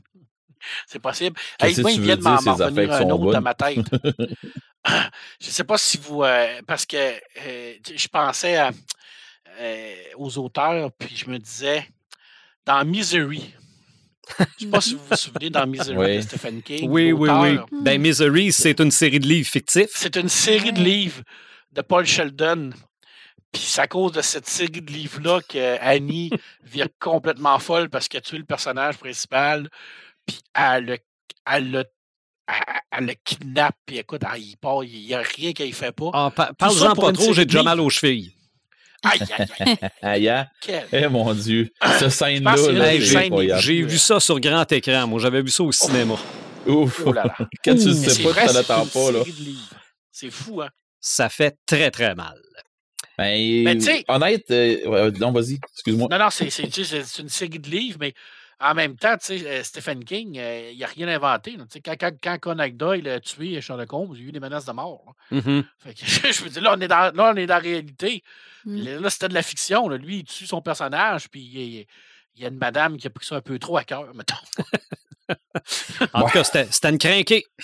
Ah, un peu trop. eu la- la- c'est ça, parce qu'elle a eu euh, elle a eu la chance pour elle de l'avoir en dessous- pour de l'avoir à sa main, là, sais. ah ouais, Sinon, elle écoute, n'aurait jamais été capable, mais bon. Il a été malchanceux de tomber en, en accident à côté de Oui. chez eux. là. Mais Oui. Ouais. Moi, il y a un livre que c'est pas, pas un livre, une série de livres que j'aimerais voir adapté en jeu. Puis, euh, tu sais, je, je m'en allais en parler pendant, pendant mon segment, mais je pense que ça se place mieux là. Euh, c'est la série L'autre monde de Maxime Chatham. OK. Ça fait long- tu sais, je vous en parle, je vous en parle quand même assez souvent de, de cette série de, de livres-là, mais il me semble qu'il y aurait un jeu de rôle à faire là-dessus. Si M. Chatham nous écoute, euh, qui tombe sur ce podcast-là, mon Dieu, que associez-vous à, à une maison d'édition qui va faire un livre de jeu de rôle, puis en plus que vous êtes gamer. Euh, faudrait, faudrait que l'autre monde, ça soit, ça soit fait sur, euh, sur, sur une base qu'on puisse jouer à ça. Pas, un board game. Un RPG euh, euh, qu'on va être capable de pouvoir incarner des personnages, incarner nous autres mêmes des, des, pans pour. euh, tu en tout cas, je, suis même certain qu'il a dû y penser de son côté à lui. Mais mon Dieu, que cette. moi, pour vrai, ça a changé. Je dirais pas que ça a changé ma vie, ces romans-là, mais ça, ça, ça a changé un bout, là. OK. C'est c'est de la façon que je vais voir des trucs puis des affaires comme ça. Tu sais, on, dit qu'on voit des... euh, quand tu commences du, du de lire du Lovecraft puis ainsi de suite, ben, tu viens en envoie partout. Ben, moi, je m'imagine souvent, OK, il arriverait de quoi puis que la nature reprend ses droits puis que la nature décide de changer les affaires un peu comme elle voudrait. Ça, ça deviendrait quoi? Puis ça, ça deviendrait quoi? Puis où est-ce que je suis présentement, ça aurait l'air de quoi? Puis j'y pensais déjà un peu avant ces affaires-là, mais après la lecture de, ce- de, de cette série de romans-là, euh, c'est le post-apocalyptique, de, de, euh, ou euh, un, un post-apocalyptique fantastique. Tu, tu viens y penser, puis pour vrai, euh, Maxime Chatham m'a fait vraiment Ouais. un- un ouvrage de maître là-dedans. Oui. En ce qui concerne le petit écran, quand on a décidé qu'on parlerait de livres, ça m'a comme popé dans la tête. Je disais en début de podcast que le livre, on peut y entrer et que parfois c'est difficile d'en sortir. Ça va traduire mon âge parce que moi j'ai vu ça en noir et blanc. Et c'est premièrement Gumby et deuxièmement Fanfreluche. Ah, mon Eux, Dieu, oui. ils rentraient dans les livres. Oui. Ouais, C'est pas compliqué. Le Gumby, c'est un personnage en pâte à modeler et très souvent se, se baladait dans une. euh, probablement une chambre d'enfant. Il y avait toujours des jouets partout, puis il y avait des livres qui traînaient, puis avec son, son petit ami euh, Pocky. Pocky, le, le- le- le- le- le- le petit cheval, euh, Ouais. rentrait dans un livre et découvrait les personnages là-dedans, mais fanfreluche. D'ailleurs, je comprends pas pourquoi on n'a jamais fait de remake de Fanfreluche alors qu'on a fait un remake de Passe-Partout. Fanfreluche, elle, à la base, ne voulait, ne voulait que nous lire l'histoire. Mais en lisant l'histoire, disait Mais voyons, ça n'a pas de bon sens, fais pas ça. Donc, entrait dans le livre pour essayer de la corriger. Et finalement, c'était ma- la même chose que Marty avec son almanach des sports. là. Je veux dire, Ça- ça elle, elle foutait le bordel. Mais c'était de façon littérale entrer dans un livre quand en fait, on le fait de, de, de, de façon imagée. Quand on entre dans un livre, on modifie pas l'histoire, mais c'est sûr qu'on se dit exactement, on a les mêmes réactions que Fanfreluche. On va lire l'histoire pour faire, ben voyons, ça n'a pas de bon sens, fais pas ça, va pas là, tu devrais faire. Ben, moi, c'est les, les images qui me sont venues en tête. Puis je Ouais. pense que ces, ces principes-là ont probablement été adaptés en- dans plein d'autres. euh, dans plein d'autres euh, médiums, dans plein d'autres émissions. Peut-être que dans. C'était quoi? C'était l'autobus magique? On entrait-tu Oui. dans les livres fait, des oui. fois là-dedans? Euh, me Je pense que oui, mais je suis pas certain. Probablement. Il y avait les, les, les- les- voyons, les Ghost Hoppers, là, les fameux livres dans les, les films où ce que les, les livres prennent vie aussi. Là. OK. C'est, Ah, thème aussi. Là. euh, ouais, Voyons, euh, chair de poule. Go, go- Ouais. ouais, OK, OK. Ouais, chair de poule, où ce que les, les, les histoires prennent vie. Il y Ouais. avait euh, Sang d'encre aussi, je me semble. ou Oui, ouais, Sardank, euh, oui, il y avait ça, que oui, je pense que ça a influencé certainement des gens, cette, euh, cette euh, capacité-là d'aller à l'intérieur des livres, C'est ça. de voyager dans les livres. là. Il y en Puis- a qui voyagent dans des thèmes, il y en a d'autres qui voyagent dans les livres. C'est ça. Et euh, tout, comme Joël le disait tantôt aussi, là, tout ce qui est euh, à saveur moindrement occulte, Mhm. c'est sûr qu'il y a un livre à quelque part. Euh, Il y a plein, il y a plein de films aussi qui sont basés sur les écrits sacrés qui Oui, existent uniquement dans le livre, dans, dans- dans- dans le film en question ou dans l'histoire en question. Donc, euh, ça, c'est euh, évidemment, là, euh, on pourrait en sortir une liste énorme. Et dans le monde du jeu, Red, que ce soit jeu de table ou jeu vidéo, on en croise des livres des fois. Ben, à tour de bras, là. Tu sais, j'ai, je les ai décortiqués parce que c'est pas la même affaire que tu fais dans, dans chaque thème. Tu sais, on va penser, mettons, euh, dans les livres, euh, le monde va penser, ouais, c'est long, c'est plate, il faut, faut que tu tapes des règles. C'est pas juste des règles. Euh, si on pense, mettons, à du board game, ben oui, effectivement, c'est des règles qu'on, va se servir beaucoup pour ça. C'est rare qu'on va euh, qu'on va avoir dans du board game des livres à lire pour ton board game. Parce que justement, un board game, c'est fait pour.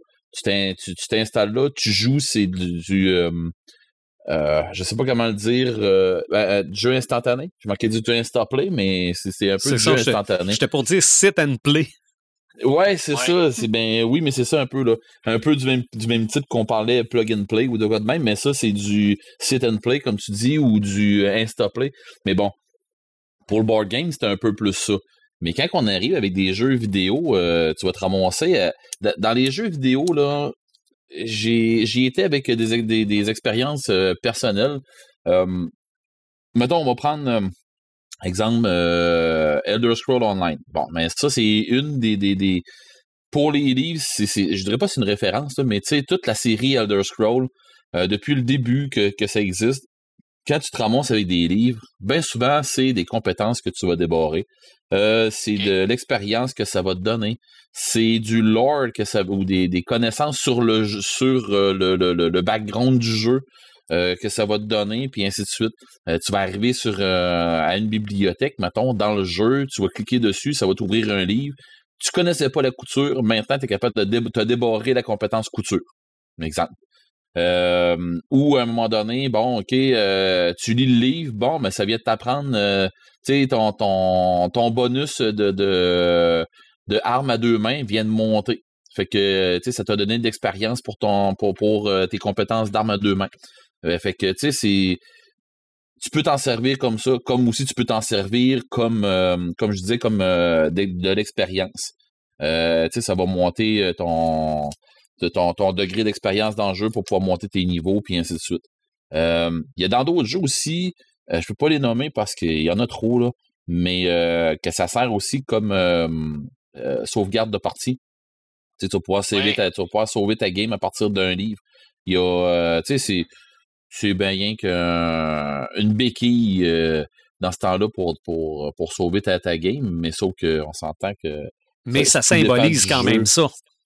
Oui, c'est ça, c'est ça. Mais oui, c'est exactement. C'est, tu prends une donnée là, puis tu, tu pars de là, puis tu, tu prends tes données à cette place-là, tu écris où est-ce que tu es rendu, ça revient un peu à ça. Mm-hmm. Oui, parce qu'il me semble qu'il y avait des jeux, des fois, il fallait que tu. Ce que tu ramassais, t'inscrivais ça dans ton livre. Oui, il y a eu beaucoup de jeux dans ce style-là. Il y a même des jeux où ce que tu pouvais faire tes recettes euh, de, de mettons, je sais pas, moi, tu, savais que, bon, ben, prendre cette compétence, pas cette compétence, mais prendre, mettons, ce, type de, matériel-là avec euh, tel, euh, de la bile de, de, dragon, ben, ça pouvait faire d'affaires. il fallait, tu, fallait que tu écrives dans ton, dans ton livre qu'est-ce que, c'était quoi un peu tes, tes recettes puis tout ça. Puis il y a même des livres que tu pouvais même les échanger. Il y a même des, des, des jeux que j'ai déjà vus. Eh mon Dieu, puis ça fait trop longtemps de ça. J'ai déjà vu ça, mais des jeux où que tu pouvais échanger tes recettes.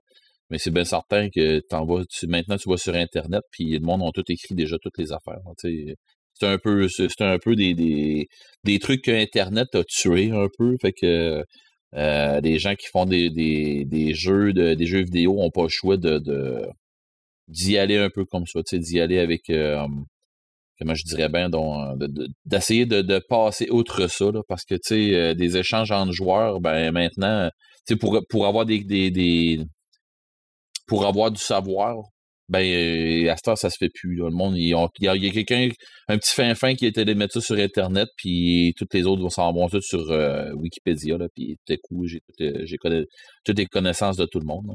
Mais bon. dans les jeux vidéo, je veux dire, euh, les livres sont utilisés en majorité pour ça. C'est sûr que tu peux t'en servir autrement.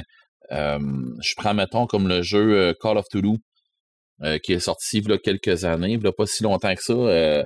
dans le fond, le, jeu, tout le long du tout le long du jeu, tu lis des, des trucs, puis ça te fait ça fait ce que ça fait dans le jeu sur, sur table aussi. Quand tu lis, tu, tu du savoir. Ce savoir-là n'est pas toujours bon à avoir, justement. L'ignorance dans, euh, dans la culture Lovecraftienne est, est toujours plus payante presque que, que, que hum, que l'instruisance, mais l'ignorance est toujours plus payante que, que la connaissance, bien souvent. Là. On se arme. Oui, c'est ça. On, on, dit, on dit souvent à la blague que le meilleur, ton meilleur personnage, le meilleur type de personnage que tu pourrais jouer dans, euh, dans une game de, de Call of Duty pour être certain de survivre le plus longtemps possible, c'est Forrest Gump. Euh, tu te casses pas la tête, t'essaies pas trop de penser, puis tu cours vite. c'est ce style de personnage-là, c'est le style de personnage qui, qui t'offre souvent le plus souvent. Si on va dans les jeux euh, dans les jeux de, rôle, c'est sûr et certain que, écoutez, pour, ceux qui me connaissent, vous savez, euh, j'ai, une grosse bibliothèque que ça, qui, en contient beaucoup. Marc en a aussi euh, une méchante collection. Tout le monde qui ont joué à des jeux de, de rôle, ils en ont toute une collection. Si en plus vous avez été maître de jeu, c'est incroyable. Vous allez avoir du stock de, bien souvent de plusieurs jeux parce que tu vas vous allez essayer plusieurs settings. Vous allez triper à faire essayer des, nouvelles, affaires à vos, euh, à vos joueurs. Fait que des livres, vous allez en lire beaucoup, vous allez en prendre beaucoup en note, euh, vous allez, euh, vous allez vous ramasser avec du stock assez, de, façon assez volumineuse, sans faire de, de, jeu de mots mais bon, des livres, vous allez en avoir vraiment beaucoup. Ça va être pour des règles, Ça va être pour des connaissances sur le monde dans lequel vous faites jouer. Parce que c'est bien souvent, c'est pas les mêmes. Dans les livres de règles de base, vous allez, avoir le stock de base, justement. puis après ça, ben, si en tu veux en savoir plus sur telle ou telle ou telle région dans le jeu dans lequel tu joues, ben tu t'ajoutes le livre de la région. Ou ainsi de suite, pour avoir des, des, des, renseignements. Fait que si tu veux avoir des scénarios spéciaux, ben il y a des livres de scénarios qui sont spécialisés à ça. il y a des suppléments aussi pour les joueurs, il y a des suppléments pour les maîtres de jeu. quand je dis des suppléments, c'est bon, ben, des nouvelles classes pour les maîtres de jeu, des nouveaux monstres, des, des, donjons spécifiques pour qui vont rentrer avec des scénarios, puis ainsi de suite. Ce que je trouve le plus génial là-dedans, c'est quand on se ramasse avec. Euh, moi, je le vis beaucoup avec euh, Lovecraft. Euh, je le vis aussi beaucoup avec Warhammer. Et il était une époque que je l'avais vu, je l'avais vécu aussi beaucoup avec Ravenloft pour Donjons et Dragons. les romans qui sont rattachés aux jeux de rôle. Euh, Marché, tu n'as lu, lu beaucoup aussi, toi de ton côté. Je sais pas, Joël et Sylvain, si vous avez déjà lu des jeux de, des livres ou des romans qui sont rattachés à des livres de jeux de ben, à des jeux de rôle? Non, pas en ce qui me concerne en tout cas. Non? Puis euh, Joël ben, non plus? Ben, j'ai des livres dans ma bibliothèque. Mais euh, je les ai peut-être pas lus parce qu'ils sont pas à moi, en fait. mais, mais oui, je sais un peu de, de quoi que ça a de l'air. Ben, c'est ça. Tu sais, comme euh, les livres de Warhammer, euh, moi, j'ai, tombé dans la série euh, Félix et Gotrek. tu sais, je n'avais déjà parlé avec dans d'autres dans dans podcasts, je me trompe pas. Et dans, Félix et Gotrek, ben, ce qui est génial, c'est que justement, on, on se met à se promener dans ce qu'on appelle l'Empire. Puis ils arrivent un paquet de trucs de bord puis de l'autre. Puis on voit comment est-ce que ça se passe dans ce monde-là. Fait que tu peux agrémenter tes, tes games. Quand tu es maître de jeu, tu peux agrémenter tes games euh, avec ça. Quand tu es joueur, euh, avec ces connaissances-là, puis quand tu es joueur, ce que tu peux faire, c'est quand le maître de jeu te parle de quelque chose, mais tu peux te l'imaginer encore plus parce que tu, tu n'as déjà entendu parler dans quelque chose, tu sais, dans d'autres livres qui, sont les livres que tu, des, romans que tu vas lire. Fait que j'ai fait la même chose aussi avec euh, pour Ravenloft, tu sais, quand j'avais tombé dans, euh, dans, dans, le roman sur Strad, dans euh, Le Chevalier de la Rose Noire, qui est euh, Lord Sot, tu sais, puis ainsi de suite. Fait que, on se ramasse beaucoup avec des, du stock de plus. Je dirais du stock de plus, question, comment je dirais ça, donc? Du stock de plus qui, qui, pas nécessaire, c'est pas nécessaire de le savoir, c'est pas nécessaire d'avoir lu ces romans-là. Par contre, c'est vraiment un gros plus. Euh, tu sais, mon, mon, mon, maître de jeu de rôle qu'on a déjà reçu euh, en podcast sur les professeurs. Euh, oui, sur l'école. Oui, c'est ça, sur l'école. pas, pas sur les professeurs, sur l'école. Jérôme Lebel, dans le fond, quand on joue à Cthulhu, il me dit écoute, ma référence, question Cthulhu, c'est toi. Là. Tu sais, il dit moi, il dit je suis pas.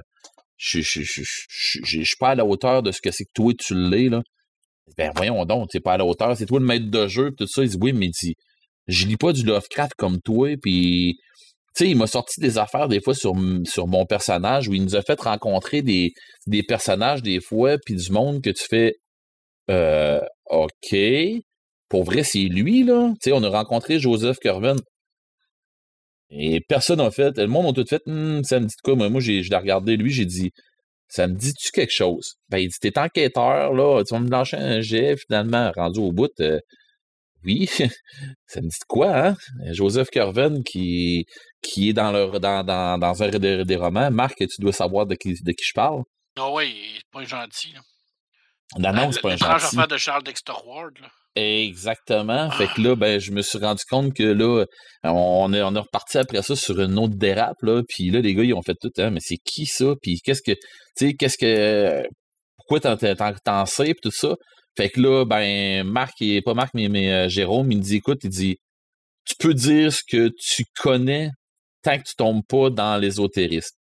Je dis, OK correct d'abord, fait que je garoche ça, puis là, je dis, ben, il s'est rattaché ce nom-là à une histoire, à une affaire que j'ai déjà enquêté, euh, ça s'appelle l'affaire Charles Dexter Ward, euh, puis là, ben, je lui sors de quoi en rapport avec ça, puis, tu sais, mon maître de jeu, il a fait, OK, euh, la prochaine shot qu'on on, joue, ben, c'est toi le master. Je dis non, c'est pas moi le master, moi j'aime bien trop jouer.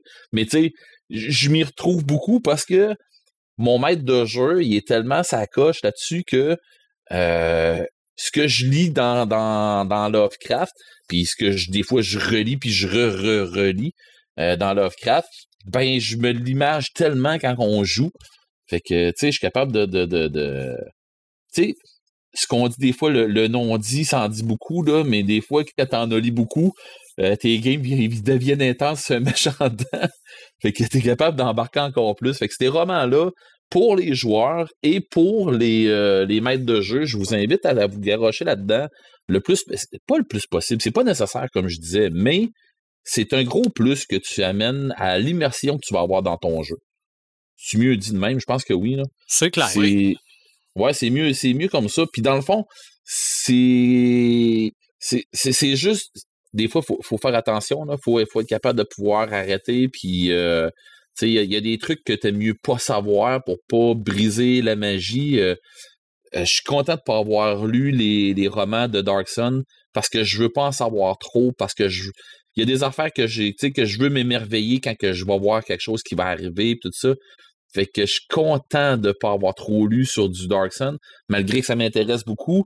Mais on a une super de game avec. Euh, on a un maître de jeu sur Dark Sun qui est, qui est totalement génial, qui est intense, ça n'a pas de sens, mais qui Dark Sun, c'est tellement un, jeu où ce que tu, penses que tu es dans marde, attends un peu, la euh, prochaine game, tu vas l'être encore plus.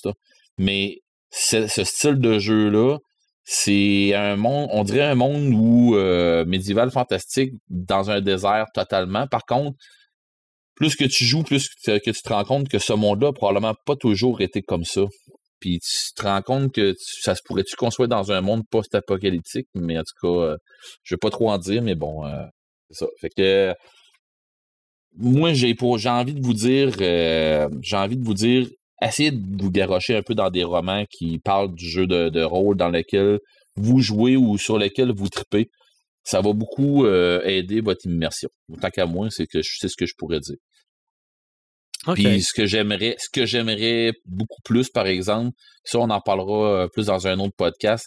J'aimerais ça à un moment donné euh, que les livres audio il, opère un peu là-dedans. Ça, c'est une affaire que je trouve que les livres audio ne font pas assez à mon goût, c'est de traduire ces livres-là. OK. Les, les, romans en rapport avec les jeux de, de rôle, j'aimerais ça que ça qui, qui se garoche là-dedans un peu. Ça serait vraiment intéressant. Puis je suis sûr que ça aiderait vraiment beaucoup, euh, vraiment, vraiment beaucoup un paquet de monde. Là. Euh, justement, les romans de Warhammer là, sont, sont tellement géniaux, mais ils sont tous en anglais. Mais bon. Euh, une discussion pour un autre podcast. Aussi, aussi. Ouais. Vous le saviez peut-être pas, mais Imaginatrix est une descendante de Panoramix. Mm-hmm. Elle met dans sa marmite un paquet d'instruments, un paquet d'ingrédients, et elle crée des livres. Donc, Joël Imaginatrix, parle-nous de la petite histoire d'un livre. Ouais, je fais ça, moi, dans mes, dans mes passe-temps, faire des potions magiques. ben oui. Puis d'ailleurs, tu m'apprends que Panoramique, c'était mon ancêtre. Ben, en tout cas, ça, en tout cas ça, ça, a au moins le, ça a au moins le mérite de rimer là, avec, une, avec ben, de moins, là. En effet. Mais oui, euh, en fait, euh, je suis contente de tu m'aies gardé pour la fin parce que euh, c'est un truc qui est souvent mystique, hein, comment que c'est fait un livre? Qu'est-ce qu'il y a, tout le travail qu'il y a derrière ça? Je pense que les gens s'imaginent pas. Ils, ils, savent qu'un auteur va mettre tout ce qu'il peut là-dedans. Ils, savent que l'auteur travaille extrêmement fort, mais c'est pas juste l'auteur. Il y a vraiment tout un univers en arrière de ça. Euh, par quoi ça commence un livre? En fait, ça commence par une idée. Euh, souvent, je pense que la question qu'on se fait souvent le plus poser en tant qu'auteur, c'est d'où vient ton inspiration? Puis ça, ben, il n'y a pas de, il a pas de façon de faire unique, autant pour euh, chaque individu que pour chaque œuvre, ça va être différent.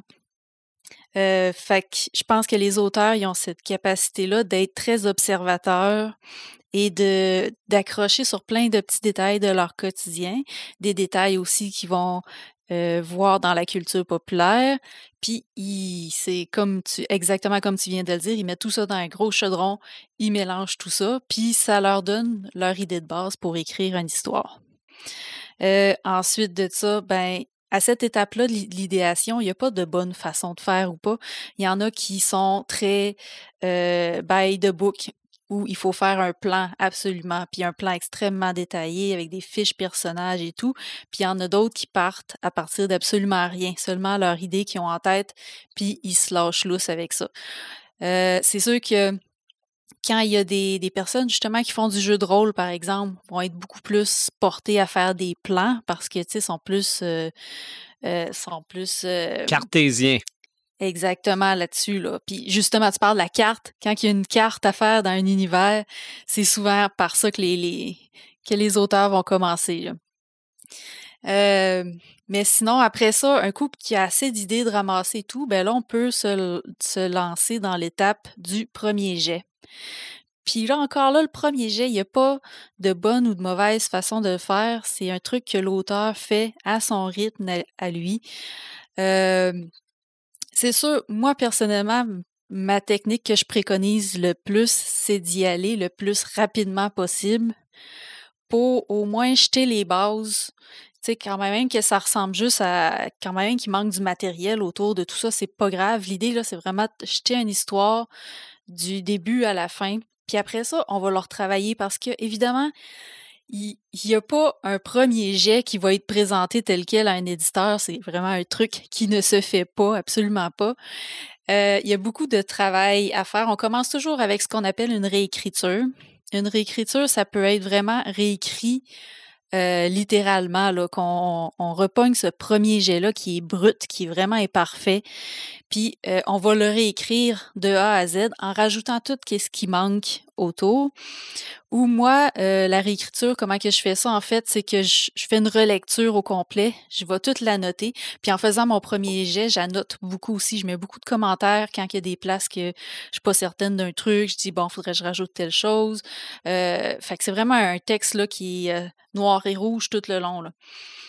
Puis c'est ça. Moi, je, reprends ça, j'écris plein de commentaires, puis après ça, je repasse, je redéfile tous les commentaires, les annotations, je les repasse toutes une par une. Et ensuite de ça, vient les révisions. Puis là, des révisions, il peut en avoir à l'infini. C'est vraiment un, processus cyclique qui, euh, qui arrête jamais, quasiment. Puis aussi, ce qu'on peut faire, c'est euh, faire appel à des bêta-lecteurs, bêta-lectrices qui, eux, vont nous aider justement à, stopper ce cycle de révision-là. Ils vont nous donner des conseils, on va les retravailler, puis un coup que ça va être fait, là, on va plus se rapprocher d'être proche d'avoir un produit qui ne sera toujours pas fini. Le, le, le, le, livre n'est pas fini d'écrit tant qu'il n'est pas publié. Fait qu'un coup qu'on est satisfait de notre produit, bien là, évidemment, on va faire nous-mêmes une, une passe de correction euh, Puis ça, je pense que c'est obligatoire euh, que tous les auteurs aient un logiciel comme antidote pour corriger eux-mêmes leur livre avant de le soumettre à un éditeur parce que euh, c'est vraiment important de paraître professionnel. Puis aussi, ça envoie le message à l'éditeur qu'il il, il n'y aura pas trop de travail à faire euh, dans les dernières étapes d'édition, quand ça va être rendu à la vraie correction. Là, ça va, euh, ça donne un peu confiance à l'éditeur, ça donne des chances d'être euh, choisi. Puis là, ensuite, ben, un coup que tu es, es, sûr que c'est lisible, si on veut, que ça pourrait être publié mmh comme ça, euh, que tes bêta-lecteurs, bêta-lectrices sont contents avec ce qui était écrit, ben là, tu peux t'en aller en soumission de manuscrit. Puis ça, c'est une étape qui est pas toujours agréable dans le processus du livre, pour l'auteur en tout cas, parce que euh, ben on le sait, les maisons d'édition reçoivent des certaines maisons d'édition reçoivent des centaines de manuscrits par année, n'en publient peut-être juste une dizaine, peut-être un peu plus, peut-être un peu moins.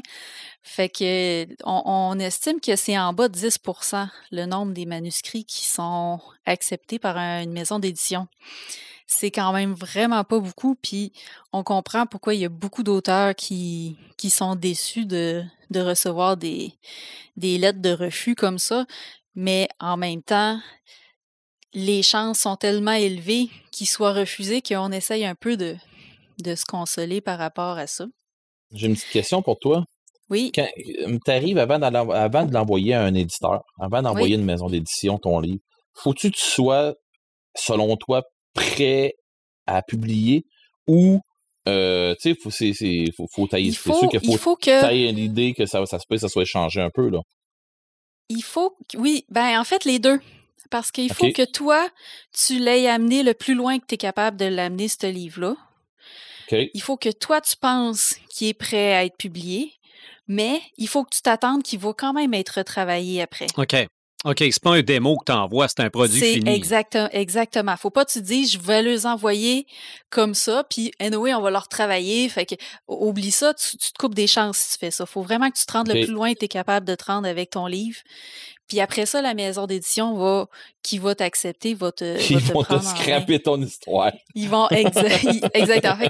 T'imagines-tu les montagnes russes que ça fait? Oui. Ah non, c'est émotionnellement, c'était pas Émotionnel, prêt, pas dedans. Euh, c'est un truc de fou.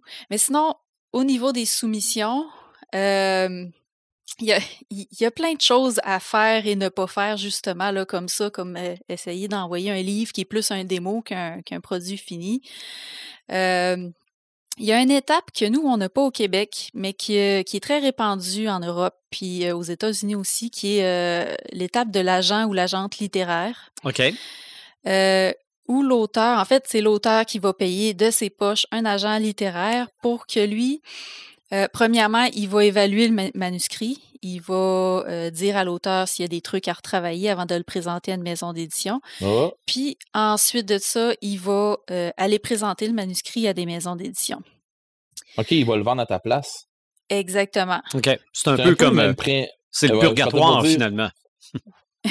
ouais. non, mais moi, je m'attendais, je m'en allais dire, c'était un peu comme l'agent immobilier. Tu peux t'acheter une maison pour faire ta job toi-même, ou bon, tu peux passer par un agent qui va prémarcher toute la job à ta place. Mm-hmm. Ouais. Mais, qui va aller chercher sa cote, bien entendu.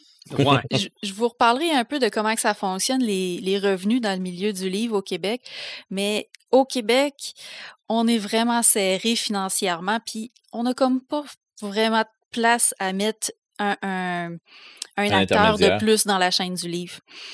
Fait que c'est pour ça que c'est pas euh, c'est pas très connu ici, c'est pas très populaire. À ma connaissance, il y a une entreprise au Québec qui en fait, mais euh, mais tu sais, faut faut qu'il se que l'auteur ait les moyens de le faire aussi. Là. C'est pas de quoi qui, est accessible euh, vraiment. puis les moyens, les, auteurs, selon moi, qui, sont, qui auraient les moyens de le faire, ben souvent, ils n'auront pas besoin de le faire justement parce que euh, le monde va arriver, ils vont dire Ah, Patrick Sénécal sort un nouveau, ben oui, amène Non, pas nécessairement, mais euh, généralement, les gens qui font affaire avec un agent littéraire, c'est ben, souvent. C'est sûr que quelqu'un qui est très connu, euh, qui, qui, a publié plusieurs titres, qui a publié des best-sellers, peut faire affaire avec un agent, mais qui ne sera pas nécessairement un agent qui va aller trouver des maisons d'édition parce que souvent les auteurs peuvent rester avec la même maison d'édition. Puis, fait que ça va être plus un agent qui va l'aider à gérer euh, ses trucs, les, les, les, communications, la promotion, puis, puis tout ça, mais ça ne sera pas euh, nécessairement pour le placer dans les maisons d'édition. Puis mais, honnête, la maison d'édition, s'ils sont capables, s'ils n'ont trouvé un bon, ils ne laisseront pas partir comme ça non la maison d'édition un, travail à faire là-dedans aussi. c'est ça. Mais, euh, mais c'est ça. Sinon, les agents littéraires, c'est vraiment des, auteurs qui veulent être connus, qui vont, aller chercher ces services-là, qui veulent se démarquer du lot euh, des nombreuses et nombreuses soumissions qui, apparaissent sur euh, la table des éditeurs. mais bref, sinon, quand tu envoies ton manuscrit, qu'est-ce qui se passe? Ça peut prendre six mois à un an avant que tu aies une réponse. Fait que ça, c'est un autre partie des montagnes russes dans laquelle on s'embarque. Euh, il y a un comité, souvent les maisons d'édition euh, vont avoir un comité de lecture qui vont faire un tri euh, dans les dans les livres. Le refus le plus rapide que j'ai eu, j'avais mal ciblé ma maison d'édition, puis ça a pris une journée. Puis j'ai eu mon refus parce que c'est extrêmement important si tu veux pas avoir trop de déception de bien choisir ta maison d'édition pour savoir si ça fit dans leur ligne éditoriale. Fait que ça, faut que tu t'informes pour ça, faut que faut que tu lises qu'est-ce que les maisons d'édition font. Cette maison d'édition-là avait presque rien de publié à ce moment-là. J'avais lu seulement un de leurs livres. Je pensais que ça fitait, mais finalement, non. OK. Mais ça, ça s'appelle apprendre sur le tas. Oui, exactement. ouais. Fait que bref, c'est ça. Les, les comités de lecture, souvent, ça va être des, euh, euh, des lecteurs euh, à la pige, si on veut, des, des, des sous-traitants qui, qui les, les éditeurs leur envoient des livres, puis ils font des recommandations, ils disent si c'est s'ils peuvent être publiés, euh, puis si oui, ben pourquoi, puis ils font comme un espèce de petit rapport à l'éditeur qui après ça va prendre les livres qui ont passé à travers cette étape-là, puis vont euh, vont analyser si euh, c'est de quoi qu'ils sont prêts à publier. Euh, fait qu'évidemment, il y a les, les acceptations, les lettres de refus. Il faut qu'on apprenne à vivre avec ça. Mais quand ton livre est accepté, puis que là, l'éditeur te contacte, puis euh, il y a un contrat à te faire signer, ben, qu'est-ce que tu fais rendu là? C'est le moment de popper le champagne, premièrement, parce que Ben c'est oui. c'est quand même une belle victoire. Oui. Mais faut quand même pas s'emballer trop vite. Euh, évidemment, tant que le contrat n'est pas signé, mais ce qui est vraiment important avec le contrat, c'est de le lire au complet, même si ça fait un peu saigner des yeux par moment, les, toutes les petites clauses qui renvoient à un autre paragraphe. Euh, Puis c'est aussi possible de le négocier. Euh, même si on est un auteur qui n'est pas connu, euh, il y a tout le temps des clauses qui sont à faire attention. Des fois, il y a des, maisons d'édition qui, sans vouloir mal faire, vont, euh, vont essayer d'aller chercher des trucs. On a un mythe, par exemple, dans le domaine littéraire qui dit que quand un éditeur, euh, tu signes un contrat avec un éditeur, tu lui cèdes euh, l'entièreté de tes droits pour ton livre. En fait, les droits de ton livre ne t'appartiennent plus un coup que tu as signé un contrat avec un éditeur. Ce qui n'est pas vrai. Puis d'ailleurs, si vous avez une clause dans votre contrat qui, qui cède complètement vos droits, euh, sans limite de temps euh, pour toujours, euh, il y, a un- il y a un C'est drapeau à lever. Là. Non, c'est ça. Signez pas. En fait, euh, comment que ça fonctionne, c'est que tu donnes une licence à la maison d'édition qui est euh, avec une durée d'année qui peut aller comme euh, idéalement de 3 à 5 ans, pas plus que ça. Puis euh, pendant cette période-là que l'éditeur va avoir euh, ta licence, ben, il va être autorisé à publier ton histoire. Puis un coup que la licence est terminée, ben le contrat prend fin. Puis après ça, tu reprends tes droits, puis tu peux aller, si tu veux, republier ton histoire ailleurs, si jamais ça intéresse un autre. Ou le republier à la même place. Tu peux le republier, tu peux renouveler ton contrat. Mhm. Euh, Il y a des maisons d'édition qui vont faire euh, des rééditions, comme euh, chez Alire, mettons, ils font des rééditions en, en format poche. Euh, fait que, tu sais, il, il- il y a tout le temps moyen de continuer euh, avec une maison d'édition. T'es pas supposé être pris dans n'importe quoi, là, que ce soit l'édition ou dans n'importe quoi, t'es pas supposé être pris avec un contrat puis que ça te coûte une fortune pour être capable de, de, de te sortir de ça, puis c'est pas supposé Euh, être une je- prison, un Je suis désolé que mon auto, c'est de ça. Mais c'est ça. Mais c'est parce que t'as pas lu les petits caractères. Ah ben tu vois, regarde, il me l'avait pas dit, il fallait que je le paye jusqu'à la fin. En tout cas, Bon. Non, mais, mais, mais tu sais, c'est, il y, a des trucs euh, qui sont quand même euh, assez faciles à voir là-dedans, d'autres non. Puis ça, moi, ce que je recommande aux gens, c'est d'aller voir sur le site de l'UNEC, euh, l'Union nationale des écrivains écrivaines du Québec, euh, qui donne beaucoup de conseils là-dessus, euh, la lecture de contrats. Ils peuvent même fournir un avocat qui va te lire ton contrat pour savoir si c'est bien. Si tu es membre de l'UNEC, évidemment, pour être membre de l'UNEC, il faut déjà avoir publié un livre. Si tu es membre, c'est gratuit. Si tu pas membre, euh, ça te coûte quand même moins cher là, que, que de payer un autre avocat euh, ailleurs. là. Fait que ça, ça c'est au niveau du contrat, c'est vraiment qu'est-ce qui, qu'est-ce qui est, c'est à du faire monde qui doit pouvoir te rassurer, puis ainsi de suite, là, pouvoir te remettre dans le track aussi. Qui, ben, si tu qui peut te lever là. des drapeaux aussi en disant ben telle clause, ça, ça n'a pas de sens. Là.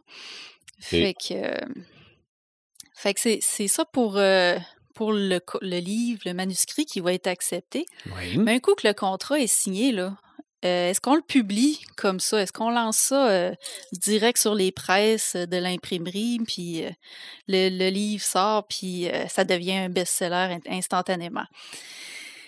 Je pense que non. Mais je, Je suis pas mal sûr, à moins d'être Stephen King, peut-être. Puis encore, vous, vous seriez surpris. Puis les gens s'attendent vraiment que l'auteur il est tellement euh, en arrière du livre, puis il ne voit pas l'équipe qui va ensuite l'aider à travailler puis à publier. Je pense que les aspirants auteurs aussi, souvent, ils s'attendent pas que le livre va être retravaillé ou à la limite, ils pensent que ça va être juste euh, de la correction, euh, de la révision linguistique qui va être faite. Euh, mais la première étape, qui est vraiment la plus importante du processus d'édition, c'est ce qu'on appelle la direction littéraire, euh, ou des maisons d'édition vont appeler ça simplement l'édition.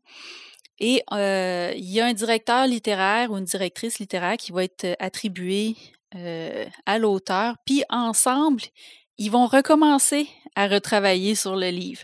Fait que toutes les 100 révisions et quelques que tu as faites pour réussir à, l'envoyer à une maison d'édition, ben on en recommence un peu. on en recommence un peu ce processus-là avec la direction littéraire. Mais ce qui est bien, c'est que tu es accompagné, tu sais beaucoup plus où ce que tu t'en vas avec ça.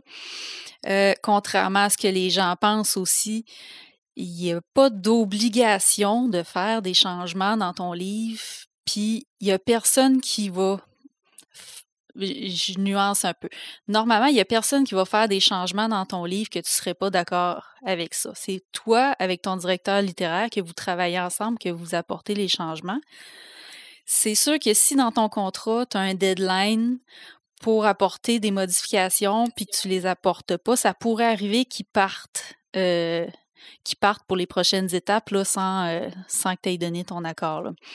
Mais, euh, mais normalement, là, c'est vraiment un travail d'équipe. Puis l'auteur euh, finit pas mal tout le temps par accepter tous les points à changer. OK. On est dans le tu pourrais et non pas tu dois. Exactement. OK. Exactement. Ben, c'est ça, c'est le but, c'est de pas dénaturer aussi ton œuvre là, aussi. Ben oui, faut pas que ça faut pas que ça soit écrit par un autre auteur non plus. Là. Fait que, fait que non, il n'y a pas de.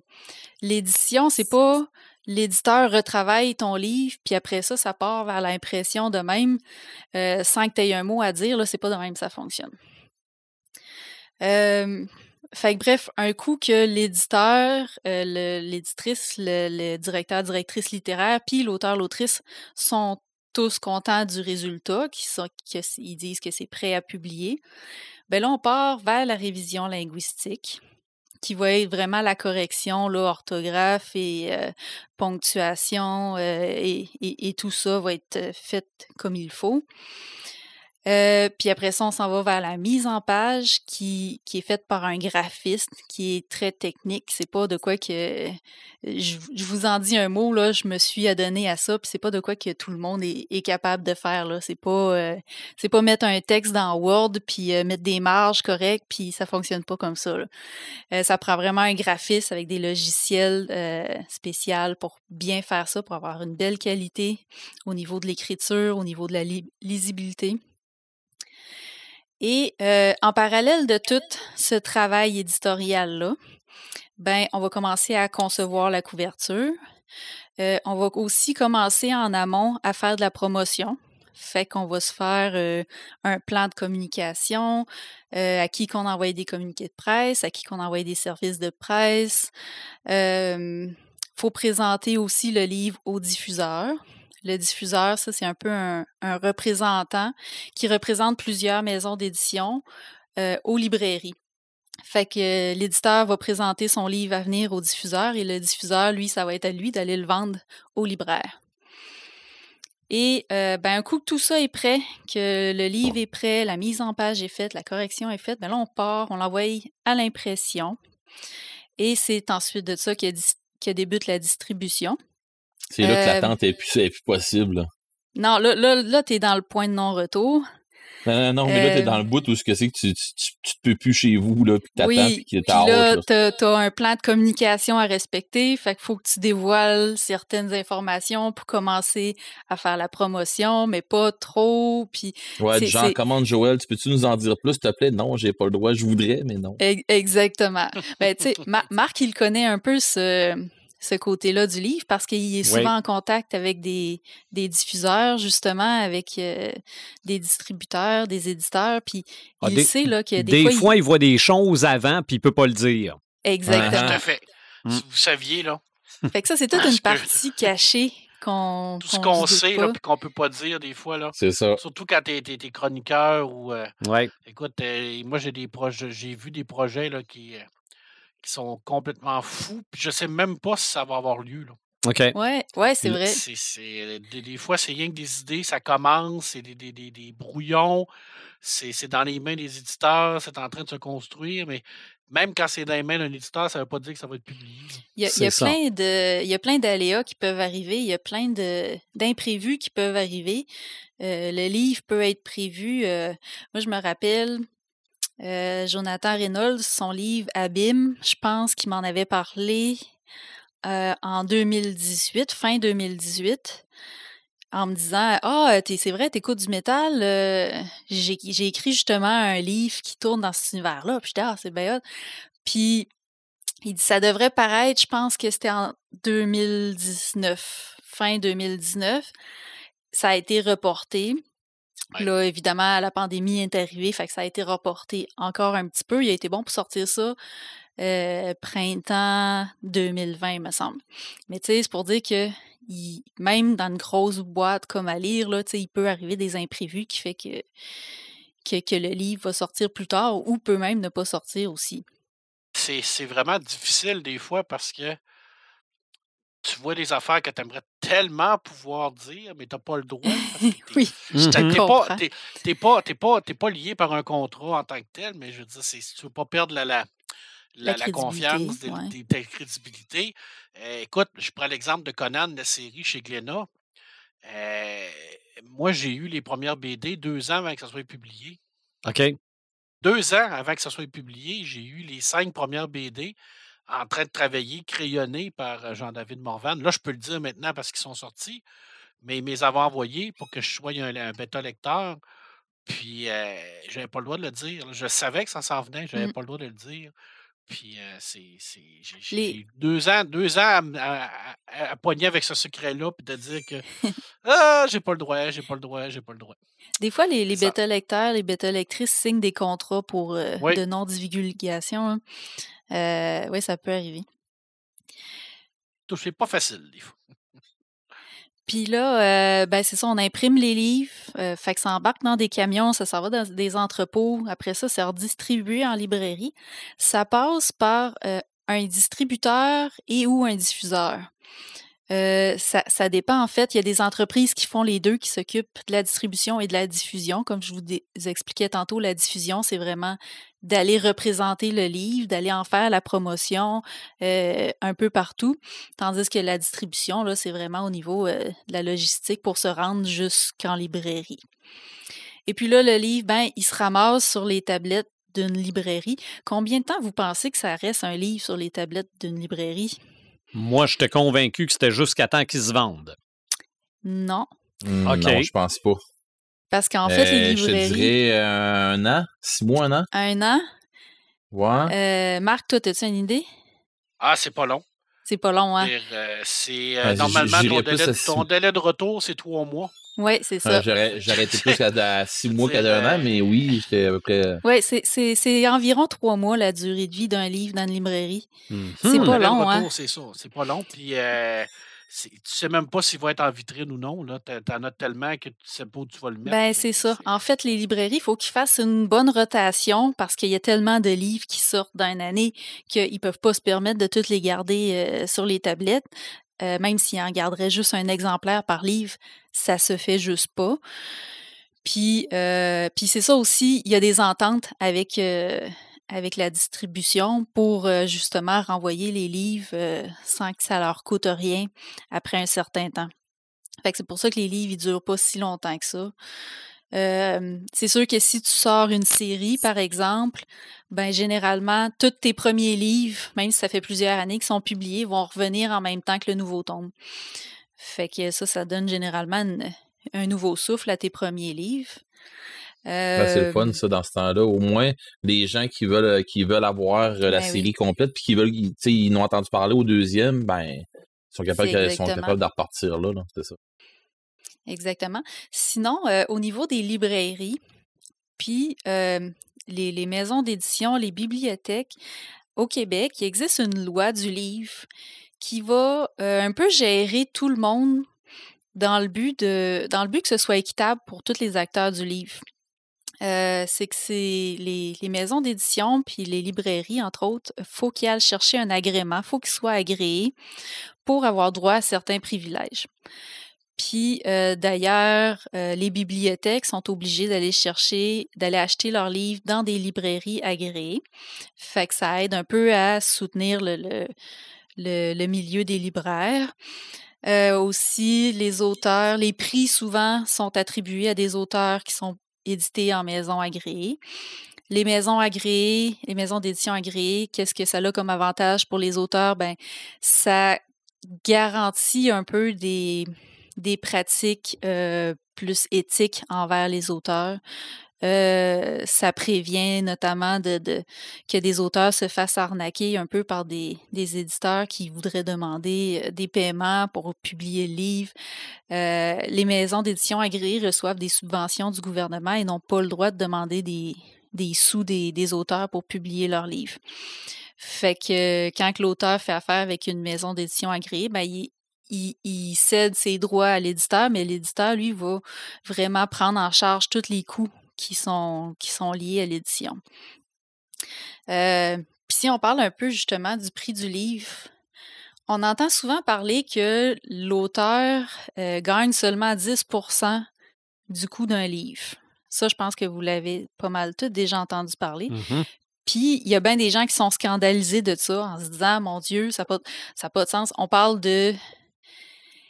Je peux pas le dire exactement combien d'heures ça prend à écrire un livre. Euh, pour mon prochain que j'ai commencé à écrire euh, l'année passée, j'ai fait un, je fais un décompte. Je rentre toutes mes heures, puis je veux vraiment savoir, mais que je l'envoie à une maison d'édition, combien d'heures que je vais avoir mis. Mais juste pour vous donner une idée, le premier jet m'a pris 100, 100 heures. OK.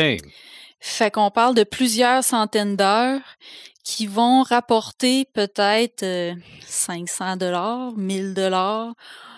On ne sait pas, ça dépend du, nombre d'exemplaires qui vont être vendus. Fait que ça scandalise beaucoup les gens d'apprendre que l'auteur est si peu payé que ça pour ses livres. Euh, mais il faut comprendre que les livres, faudrait les, pré- les payer vraiment beaucoup plus cher pour que chaque personne dans le monde du livre puisse en tirer un profit. Euh, les librairies, on dit que c'est euh, 40% en moyenne du coût du livre qu'ils vont retirer. C'est énorme comparé à la part de l'auteur, c'est quatre fois plus, mais euh, ben, ils ont leur local à payer, ils ont leurs employés à payer, ils ont toutes les, les, les, les dépenses fixes à une entreprise à payer, leur agrément. Euh, fait que, tu sais, en bout de compte, ils font pas tant d'argent que ça. C'est la même chose euh, avec le, diffuseur, le distributeur. Euh, il y a tous ses employés à payer, il y a une flotte de camions à payer, il y a tout le marketing à payer. Euh, Puis le, le distributeur-diffuseur, eux, ils vont retenir à peu près 20% du prix d'un livre. Et il y a l'éditeur qui, lui, se garde un 30 mais encore là, l'éditeur, on le sait, il paye euh, la direction littéraire, il paye la révision linguistique, la mise en page, la conception de la couverture, tout le marketing, la promotion. Euh, puis on, Il en reste pas beaucoup rendu au il bout. en puis reste là, là, pratiquement pas si ce n'est pas du tout. Puis je connais même des éditeurs qui font ça bénévolement, qui ont une maison d'édition agréée, mais qui ne se payent pas de salaire sur les, sur les livres qu'ils publient. Il faut qu'ils fassent un travail ailleurs pour être capable d'être éditeur. OK. Fait que, bref, c'est ça qu'on on, on- pense que tous ces gens-là gardent des gros pourcentages sur le prix d'un livre, mais la réalité, c'est qu'il y a beaucoup de dépenses à payer euh, sur un livre.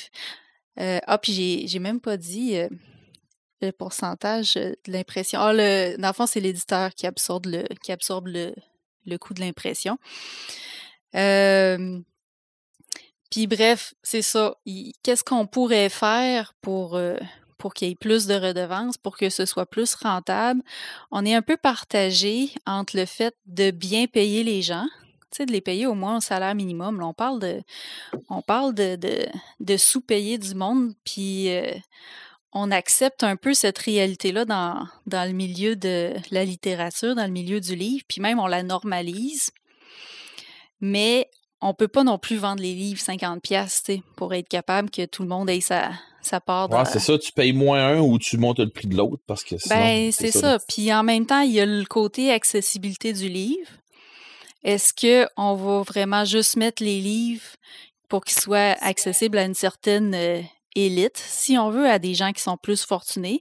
Oui, il y a les bibliothèques. Oui, les, les, les gens pourraient se, se retourner vers les bibliothèques pour, euh, pour lire les livres, mais ça reste que c'est pas une solution, là, que ça c'est juste les riches qui puissent posséder ce, cet objet-là qui est un livre. Tu sais qu'il y a des films que c'est ça pareil, hein?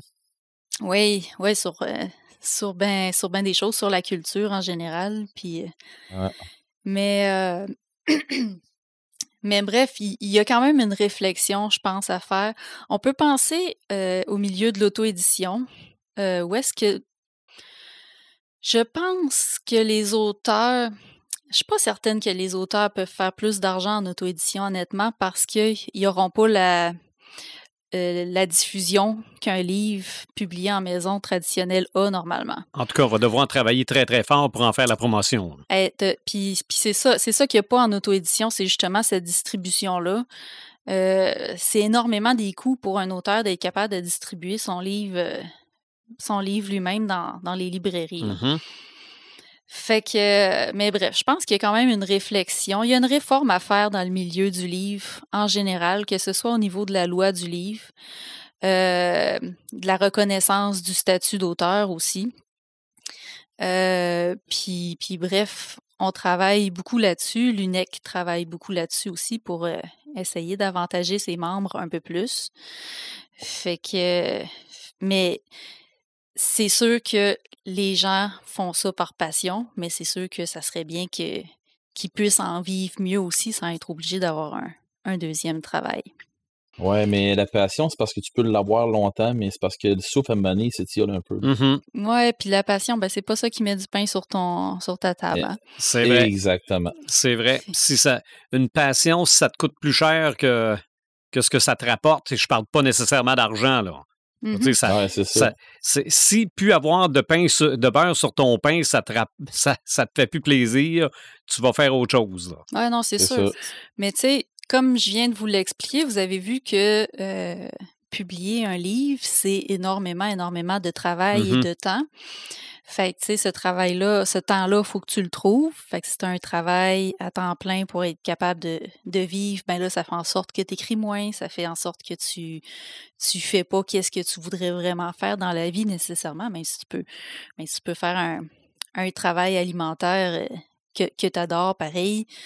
Tu sais, tu es obligé tout le temps conjuguer, essayer de trouver ton temps pour, euh, pour être capable le de, faire les deux. best, c'est comme toi, où tu es, capable d'avoir des patrons qui sont conciliants, puis qui sont capables de pouvoir euh, jouer avec ça, là, qui sont capables de pouvoir te donner des heures en dehors de tes, euh, en, en dehors de tes autres heures de, te- de ton, de ton, voyons, de ta passion d'écrire. Oui, ben c'est sûr que moi, je suis extrêmement privilégiée d'avoir ça. Euh, Puis, tu sais, il y a, il y Ah, a moi, je les connais personnellement, moi, tes, patrons, puis oui, oui, euh, exactement. T'es t'es chanceuse, là. Euh, puis tu sais, c'est ça, il y, a, des auteurs qui vont se faire ce plan-là, justement, de se trouver, par exemple, une job à temps partiel. Tu sais, juste pour être capable de payer la base.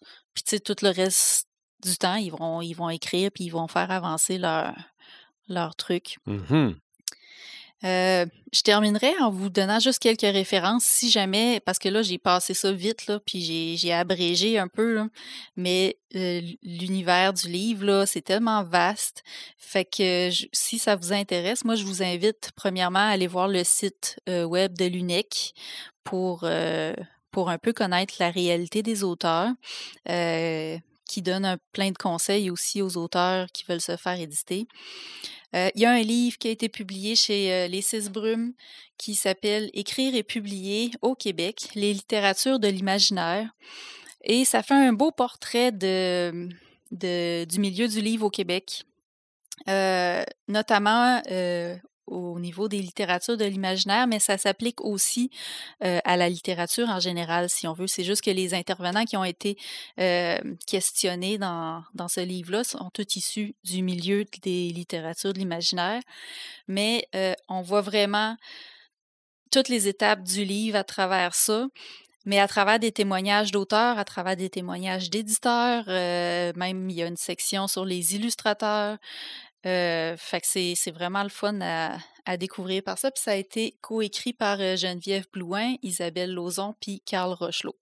fait qu'écrit et publié au Québec aux éditions Les Six Brumes.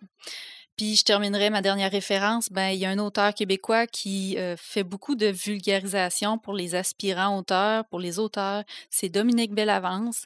Euh, Dominique Bellavance, il écrit, euh, il, écrit des littératures de l'imaginaire, justement. Là, il écrit de la fantasy, il écrit du, de la science-fiction. il a même écrit de l'absurde avec son roman. C'est pas la première fois que tu nous parles de lui, mais sûrement. Euh, non, il a écrit une très bonne série de, de fantasy qui s'appelle Allegracia. Puis, euh, il fait aussi des ouvrages pour les auteurs, euh, notamment pour t'aider à écrire plus. Il en a écrit un pour comment présenter ton manuscrit à une maison d'édition qui est vraiment un must à lire là, quand que tu sais pas comment t'orienter là-dedans. Là, c'est ton premier livre que tu soumets. Euh, allez voir son livre qui est écrit là-dessus. Puis euh, plus récemment, ben là, dernièrement, il se consacre beaucoup plus à parler de promotion pour les auteurs euh, parce qu'il a publié dans la dernière un livre sur le sujet.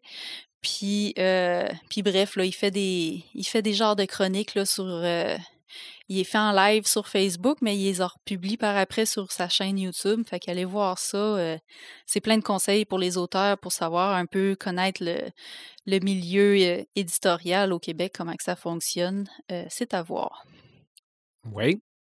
Ben, c'est le fun d'en savoir plus sur tout, tout, le chemin parcouru avant, avant d'avoir un livre dans nos mains. On, ne s'imagine pas hein, à quel point que qu'il y a du travail en arrière de ce petit objet-là en papier. Ah, il y a de l'ouvrage. Non, non, c'est sûr, c'est sûr. Donc, euh, chapeau à toute cette industrie-là. Donc, mm-hmm. on a parlé du livre aujourd'hui, des livres comme médias, comme euh, support de culture, support de connaissances, comme personnage également dans la culture populaire. Et on va sûrement revenir là-dessus parce qu'on n'a même pas parlé des bibliothèques. Mm-hmm. Donc, j'ai, j'ai donc l'impression qu'on va avoir un niveau 2 sur les livres où on va plus parler de ces. Euh, on peut s'appeler ça des musées, ça, des bibliothèques? Je pense que oui. J'espère que ça ne viendra pas. non, non, non, non, non, ben pas, dans le sens que, que c'est un archaïsme, là. Mais, non, non, non, mais, c'est un, un, endroit qui expose des œuvres d'art qui sont des livres. Oui. oui. Mais L'avantage, contrairement au musée, c'est que ces œuvres d'art-là, on peut les emprunter et les amener chez soi. C'est vrai. Donc, on aura l'occasion d'en discuter dans un autre épisode qu'on met sur notre liste et qui ne devrait pas prendre beaucoup de temps avant d'apparaître. On y va avec les Samalumes Paperman. Écoute, moi, j'en ai un gros. Euh, j'ai commencé la nouvelle série de Jack Reacher qui s'appelle Reacher, tout court. Euh, ah, sur euh, Prime, là? Sur Prime, oui. C'est sur Amazon Prime, ne inquiétez-vous pas, je n'ai pas payé pour. Je n'ai même pas honte de le dire. Fait que si Amazon veut me poursuivre, ils me poursuivront. Ils savent où me trouver de toute façon, ils ont toutes mes informations. Euh, on sait que Richard, ça a été adapté euh, deux fois en film avec Tom Cruise, qui étaient deux adaptations complètement pourries, on va se le dire bien franchement parce que ça n'avait aucun rapport avec le, le, roman, parce que à la base, Richard, c'est une série de 27 romans qui a été écrit par un Britannique. Et puis, euh, le personnage principal de, Tom Cruise, entre autres, n'avait euh, aucun sens parce que le, personnage de Richard, il mesure à peu près 6 pieds 4, il pèse 250 livres de muscles, il parle pas, il tue tout le monde, il est super violent. Euh, c'est aux antipodes de, du film. Et là, la série arrive et le, le, personnage principal est pareil que dans le roman. C'est pratiquement du copier-coller. C'est tellement bon. C'est une courte série, je pense qu'il y a huit épisodes. j'ai terminé les deux premiers. Écoute, j'ai retrouvé les joies de, de, mes lectures de, de Jack Reacher. C'est vraiment une belle série. Posez-vous pas de questions. C'est vraiment une série qui va droit au but. Euh, c'est un personnage qui est euh, super sûr de lui, pratiquement antipathique en plus un peu. Là. Euh, il est fendant, il est musclé, c'est un dur à cuire, mais en même temps, je veux dire, il est, droit comme un piquette. Et l'acteur qui a été pris pour le jouer, Alan Richard, quand il a su qu'il avait été sélectionné pour jouer euh, Richard, est allé s'acheter les 28 romans il les a tous lus. Alors, euh, j'aime ça, moi, des acteurs qui se lancent là-dedans puis qui, euh, qui se donnent à fond dans, euh, dans, dans leur, dans leur rôle comme ça. Alors, c'est une, bonne série, mais une série tough, une série dure, une série qui, qui est vraiment à l'image des, des, des bouquins. C'est je, vous mentirais que c'est pour tout le monde. Là. Écoutez pas ça avec vos enfants parce que c'est c'est quand même assez rough, tout- surtout au niveau de la violence. pas, il n'y a, rien d'explicite autrement que ça. Mais c'est bien fait. Puis euh, en même temps, ben, il y a toujours un fond de- d'enquête également, hein, parce que c'est un ancien policier militaire. Alors, il y a toujours, euh, il y a toujours un fond de, de, de- où ce qu'il va essayer de découvrir qu'est-ce qui se passe. Alors, il y a tout ce côté-là également qui est bien fait. Puis euh, c'est une belle série. Alors, je suis tombé là-dessus. Puis je l'ai fait voir. enfin, le, vrai personnage de Richard est, est à, à l'écran. Alors, oubliez là, la, la- la version Tom Cruise. Là, ça, euh, c'est- c'est- c'était pas, euh, c'était pas le cas. Puis, euh, écoute, euh, en étant dans les séries, la seule chose que j'ai à vous dire, si vous avez euh, temps devant vous, commencez Archive 81 sur Netflix. Vous allez être scotché. C'est incroyable. Probablement la je meilleure série que j'ai vue depuis euh, Oh mon Dieu. d'années certains. c'est tellement bon. Ça n'a aucun bon sens, tellement c'est bien écrit. C'est tellement incroyable. Une très, très belle série. Mais en même temps, c'est horrifique, c'est terrifiant. Mais c'est pas de la- l'horreur euh, gore. C'est vraiment de l'horreur Lovecraftienne à 100%. Alors, deux belles séries que je vous propose aujourd'hui. OK. Alors, euh, Richard et Archive 81. Ah, excuse-moi, Marc, parce que je suis d'accord avec toi pour Reacher, là. J'ai j'ai vu les deux premiers épisodes, moi aussi. Mais Archive 81, là, puis on pourra s'en reparler, là. Moi, j'ai trouvé ça niaiseux rare. Ah ouais, Ah ouais, moi ok? j'ai été... euh, Ah, moi, le, le, le Ben, que pouvoir euh, cosmique est plus subtil que ce qui se passe là-dedans, là. Je- Ouais, mais Wow. c'est c'est de la manière qu'ils l'ont qu'ils l'ont présenté. c'est de la sorcellerie. C'est Ouais, des, c'est c'est ça. Oui, C'est- oui, mais c'est- si le personnage principal avait décidé de devenir pompier dans la vie, ce serait rien passé. Ben oui, mais c'est- c'est c'est- c'est correct. Ça fait partie de, de, de, de, de, de tout cet univers-là. C'est Ah la façon oui. de faire. Ah non, non, mais là, je te parle rien que du personnage principal. là. Regarde, je pourrais t'en sortir une liste, là. Ah, j'ai j'ai non, moi, ça extraordinairement bien écrit. Ben, tant mieux. J'ai Ma- adoré ça. Ma blonde a aimé ça aussi. La seule affaire Ah, que j'ai ben. trouvée à Archive 81, moi, c'est que c'est c'est long à partir.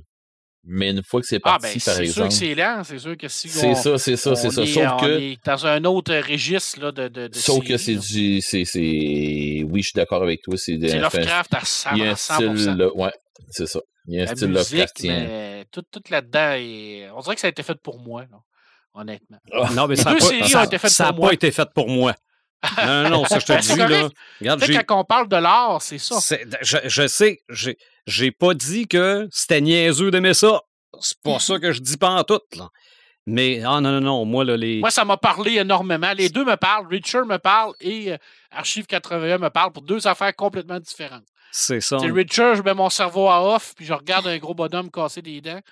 Puis Archive 81, ben là, c'est le côté euh, horreur Lovecraftien. C'est ça. Non, non, moi, Archive 81, j'aurais dû mettre mon cerveau à off parce que, euh, non, non, je, je voyais plein d'affaires que je trouvais que ça avait ni queue ni tête. Mais c'est moi.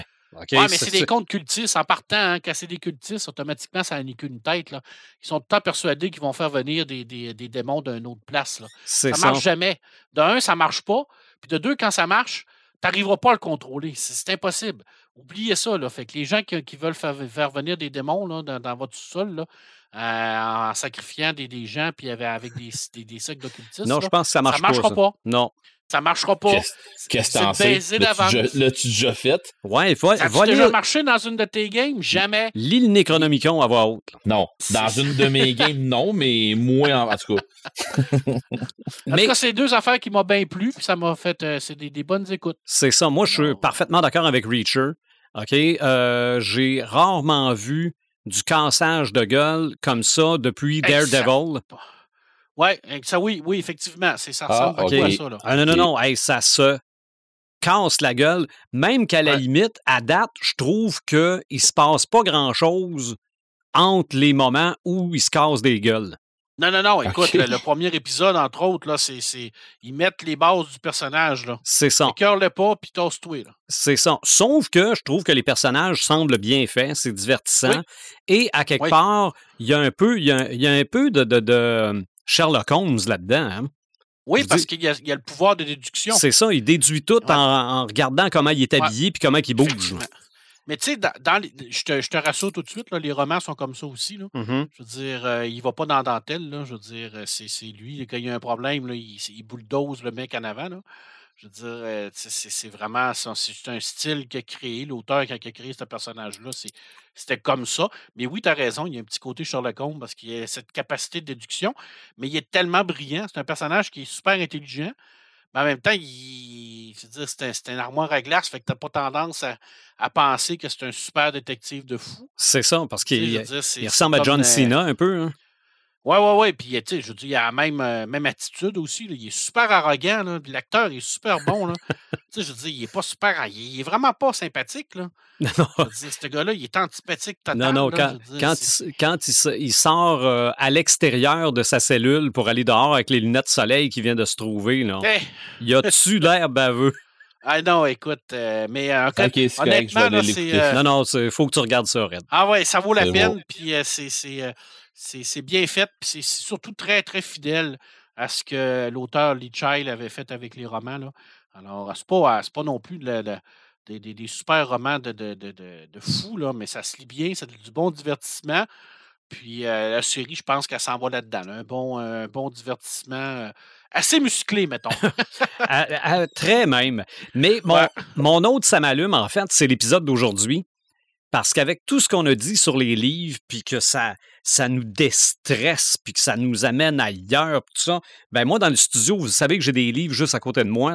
Ouais. Fait que j'ai- j'ai ressorti mon recueil de Lovecraft, que j'ai pourtant lu une fois, puis je vais probablement me replonger là-dedans tantôt. Là. Une petite histoire de Lovecraft avant de, m'en- avant de m'endormir, ça va juste être le Ah, y a fun. Il n'y a rien de mieux que ça. Absolument. Euh, Imaginatrix, Oui, euh, ben moi, j'ai j'ai- j'ai eu la chance de pouvoir lire beaucoup, écouter beaucoup de trucs dernièrement. Euh, J'avais vraiment beaucoup de Samalup, mais je vous en ai choisi juste deux euh, qui m'ont plus euh, marqué peut-être que, que tout le reste. Le premier, c'est le film Run sur Netflix. Vous savez, avec l'actrice qui fait Ratchet, puis American Horror Story. Mhm. Euh, on a parlé de Misery tantôt? Ben, ça, Ouais. c'est un autre niveau à Misery. En fait, euh, pour ceux qui l'ont pas vu, c'est l'histoire d'une euh, d'une jeune fille qui est en chaise roulante et qui commence à avoir des doutes sur les intentions de sa mère. Et euh, en fait, elle découvre que euh, sa mère, elle la surprotège un peu si on veut, mais elle est prête à faire absolument n'importe quoi pour garder sa fille à la maison pour euh, être là puis s'occuper d'elle puis pas se débarrasser pas, se- débarrasser mais pas perdre son petit bébé un peu si on veut. Et c'était vraiment euh, terrifiant comme film, euh, enlevant aussi, c'était vraiment j'ai été j'ai sur le bord de mon divan pas mal tout le, long du film tellement que c'était c'était incroyable qu'est-ce qui se passait puis ça nous gardait en haleine tout le long. Puis euh, c'est vraiment, euh, c'est quasiment une reprise du film Misery, de l'histoire Misery de Stephen King. Euh, de voir tout qu'est-ce que la mère est, prête à faire pour garder sa fille avec elle, là, ça en était épeurant à un moment donné. C'était incroyable de voir jusqu'où qu'elle allait. Puis au, au travers de ça, ben là, il y a des révélations qui se font, puis on apprend des, des, choses sur le passé de la mère, puis fait que fait que j'ai trouvé que c'était vraiment un bon film, bien fait, qui, qui nous plonge là-dedans puis qui nous lâche plus jusqu'à la fin. Puis sinon, ben, mon deuxième, ça m'allume. C'est une chronique, c'est une capsule qu'il y a eu sur YouTube. En fait, je ne sais pas si vous connaissez la chaîne de Laurent Turcot, l'historien, qui s'appelle L'Histoire nous le dira. OK. Euh, allez voir ça, cette chaîne-là. En fait, le gars, il, prend un sujet euh, quelconque euh, à chaque épisode, puis il va décortiquer un peu l'histoire, le côté historique qui est en arrière de ce sujet-là, Puis cette semaine, ben, il a sorti une capsule, c'était sur le sujet, c'était mon voisin Totoro. Euh, puis parce qu'en fait, Laurent Turcot, c'est aussi un geek. C'est un gars qui est passionné de culture populaire. D'ailleurs, il fait souvent des références à la culture populaire dans ses, dans ses capsules. Mais là, vraiment, sur mon voisin Totoro, il était tellement passionné par l'œuvre de Miyazaki que ça, ça se sentait. C'était comme palpable tellement qu'il en parlait avec passion.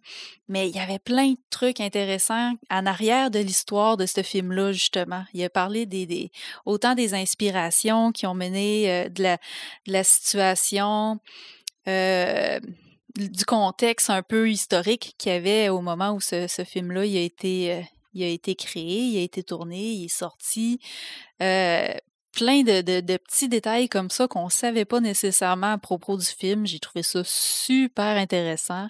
En plus, c'était transmis avec tellement de passion que ça, était.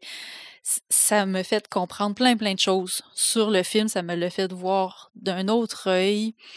il a aussi, il s'est aussi gardé à la fin une petite section qui parlait des, des théories un peu sur euh, euh, la signification, un peu qu'est-ce qu'il y avait en arrière du, message, du film et tout. Fait que, bref, je vous invite à aller voir sa chaîne euh, L'Histoire nous le dira sur YouTube. Euh, allez consulter cette capsule-là. Si vous aimez les films de Miyazaki, là, vous allez vous allez pogner quelque chose. OK. Et toi, Red the Gamer? Ben, moi, hier soir, j'ai fini The Expense, la saison 6. J'espère qu'il va en avoir une septième. Euh, mais ça, c'est du hard science fiction. Si vous embarquez là-dedans, euh, si vous aimez beaucoup le hard, c'est comme si c'était l'humanité qui avait évolué. C'est pas. Il euh, n'y a, pas de sort laser là-dedans. Il n'y a pas rien de. de, c'est vraiment du hard science fiction. Les, les vaisseaux dans, dans, dans l'espace, il n'y a pas de bruit, puis ainsi de suite. C'est bien spécial. Mais si vous aimez le style, vous allez capoter. Puis la saison 6, je l'ai trouvée euh, vraiment super bonne. J'espère qu'il va en avoir euh, va en avoir un autre. sinon, ben euh, Book of Boba Fett, j'aime beaucoup. Mais là, c'est un samalume, oui, j'adore. Colin, s'il avait voulu faire une série de Mandaloriens, deux, il aurait dû le faire. ouais. À un moment donné, là, euh, slacker un peu. Là. Euh, c'est-tu le Mandalorian ou Boba Fett, là? Crime. Euh, ben, c'est ça. Moi, je ne l'ai pas vu encore, mais c'est le livre de tout le monde sauf Boba Fett. Ouais, ben là, c'est ça. Là. là, à date, là, ça, ça fait deux épisodes que c'est sur quelqu'un d'autre. Le livre des caméos de Boba Fett. Ouais, c'est ça. En tout cas. Fait que, ceci dit, c'est bon, j'adore. Mmh, puis, c'est du bonbon tout le temps. Je, je veux dire, c'est rien que vous allez le voir, puis ceux, ceux qui sont familiers avec l'univers, euh, vous allez avoir du fan service à côté. Fait que bon. Euh, puis mon dernier ça m'allume, ben c'est euh, l'impression 3D là, c'est mon DIY qui prend une autre dimension. je tripe là, c'est je tripe assez pour me pour me dire qu'il y a des méchantes chances si je peux te une entrée d'argent qui a du sens que je vais me ramasser aussi une imprimante filaire bientôt. Fait que sinon, ben, ça va être cet été. OK. Euh, c'est ça. Si c'est pas avant, ça va être cet été. Mais bon. Euh, fait que c'est ça, j'ai, je triple là, euh, je me garoche là-dedans. Fait que je sais que mon, mes projets vont prendre, ils vont craquer encore plus, là, mais faut, faut que je m'y mette là un peu plus. Là. Mm-hmm. Mais c'est pas mal ça. Bon, ben, ça complète l'épisode 134 du podcast Décrinqué. Oui, on va se retrouver bientôt pour un autre thème, pour un autre épisode. Vous continuez de nous suivre sur notre page Facebook et sur les différentes plateformes de streaming. On se retrouve à l'épisode 135.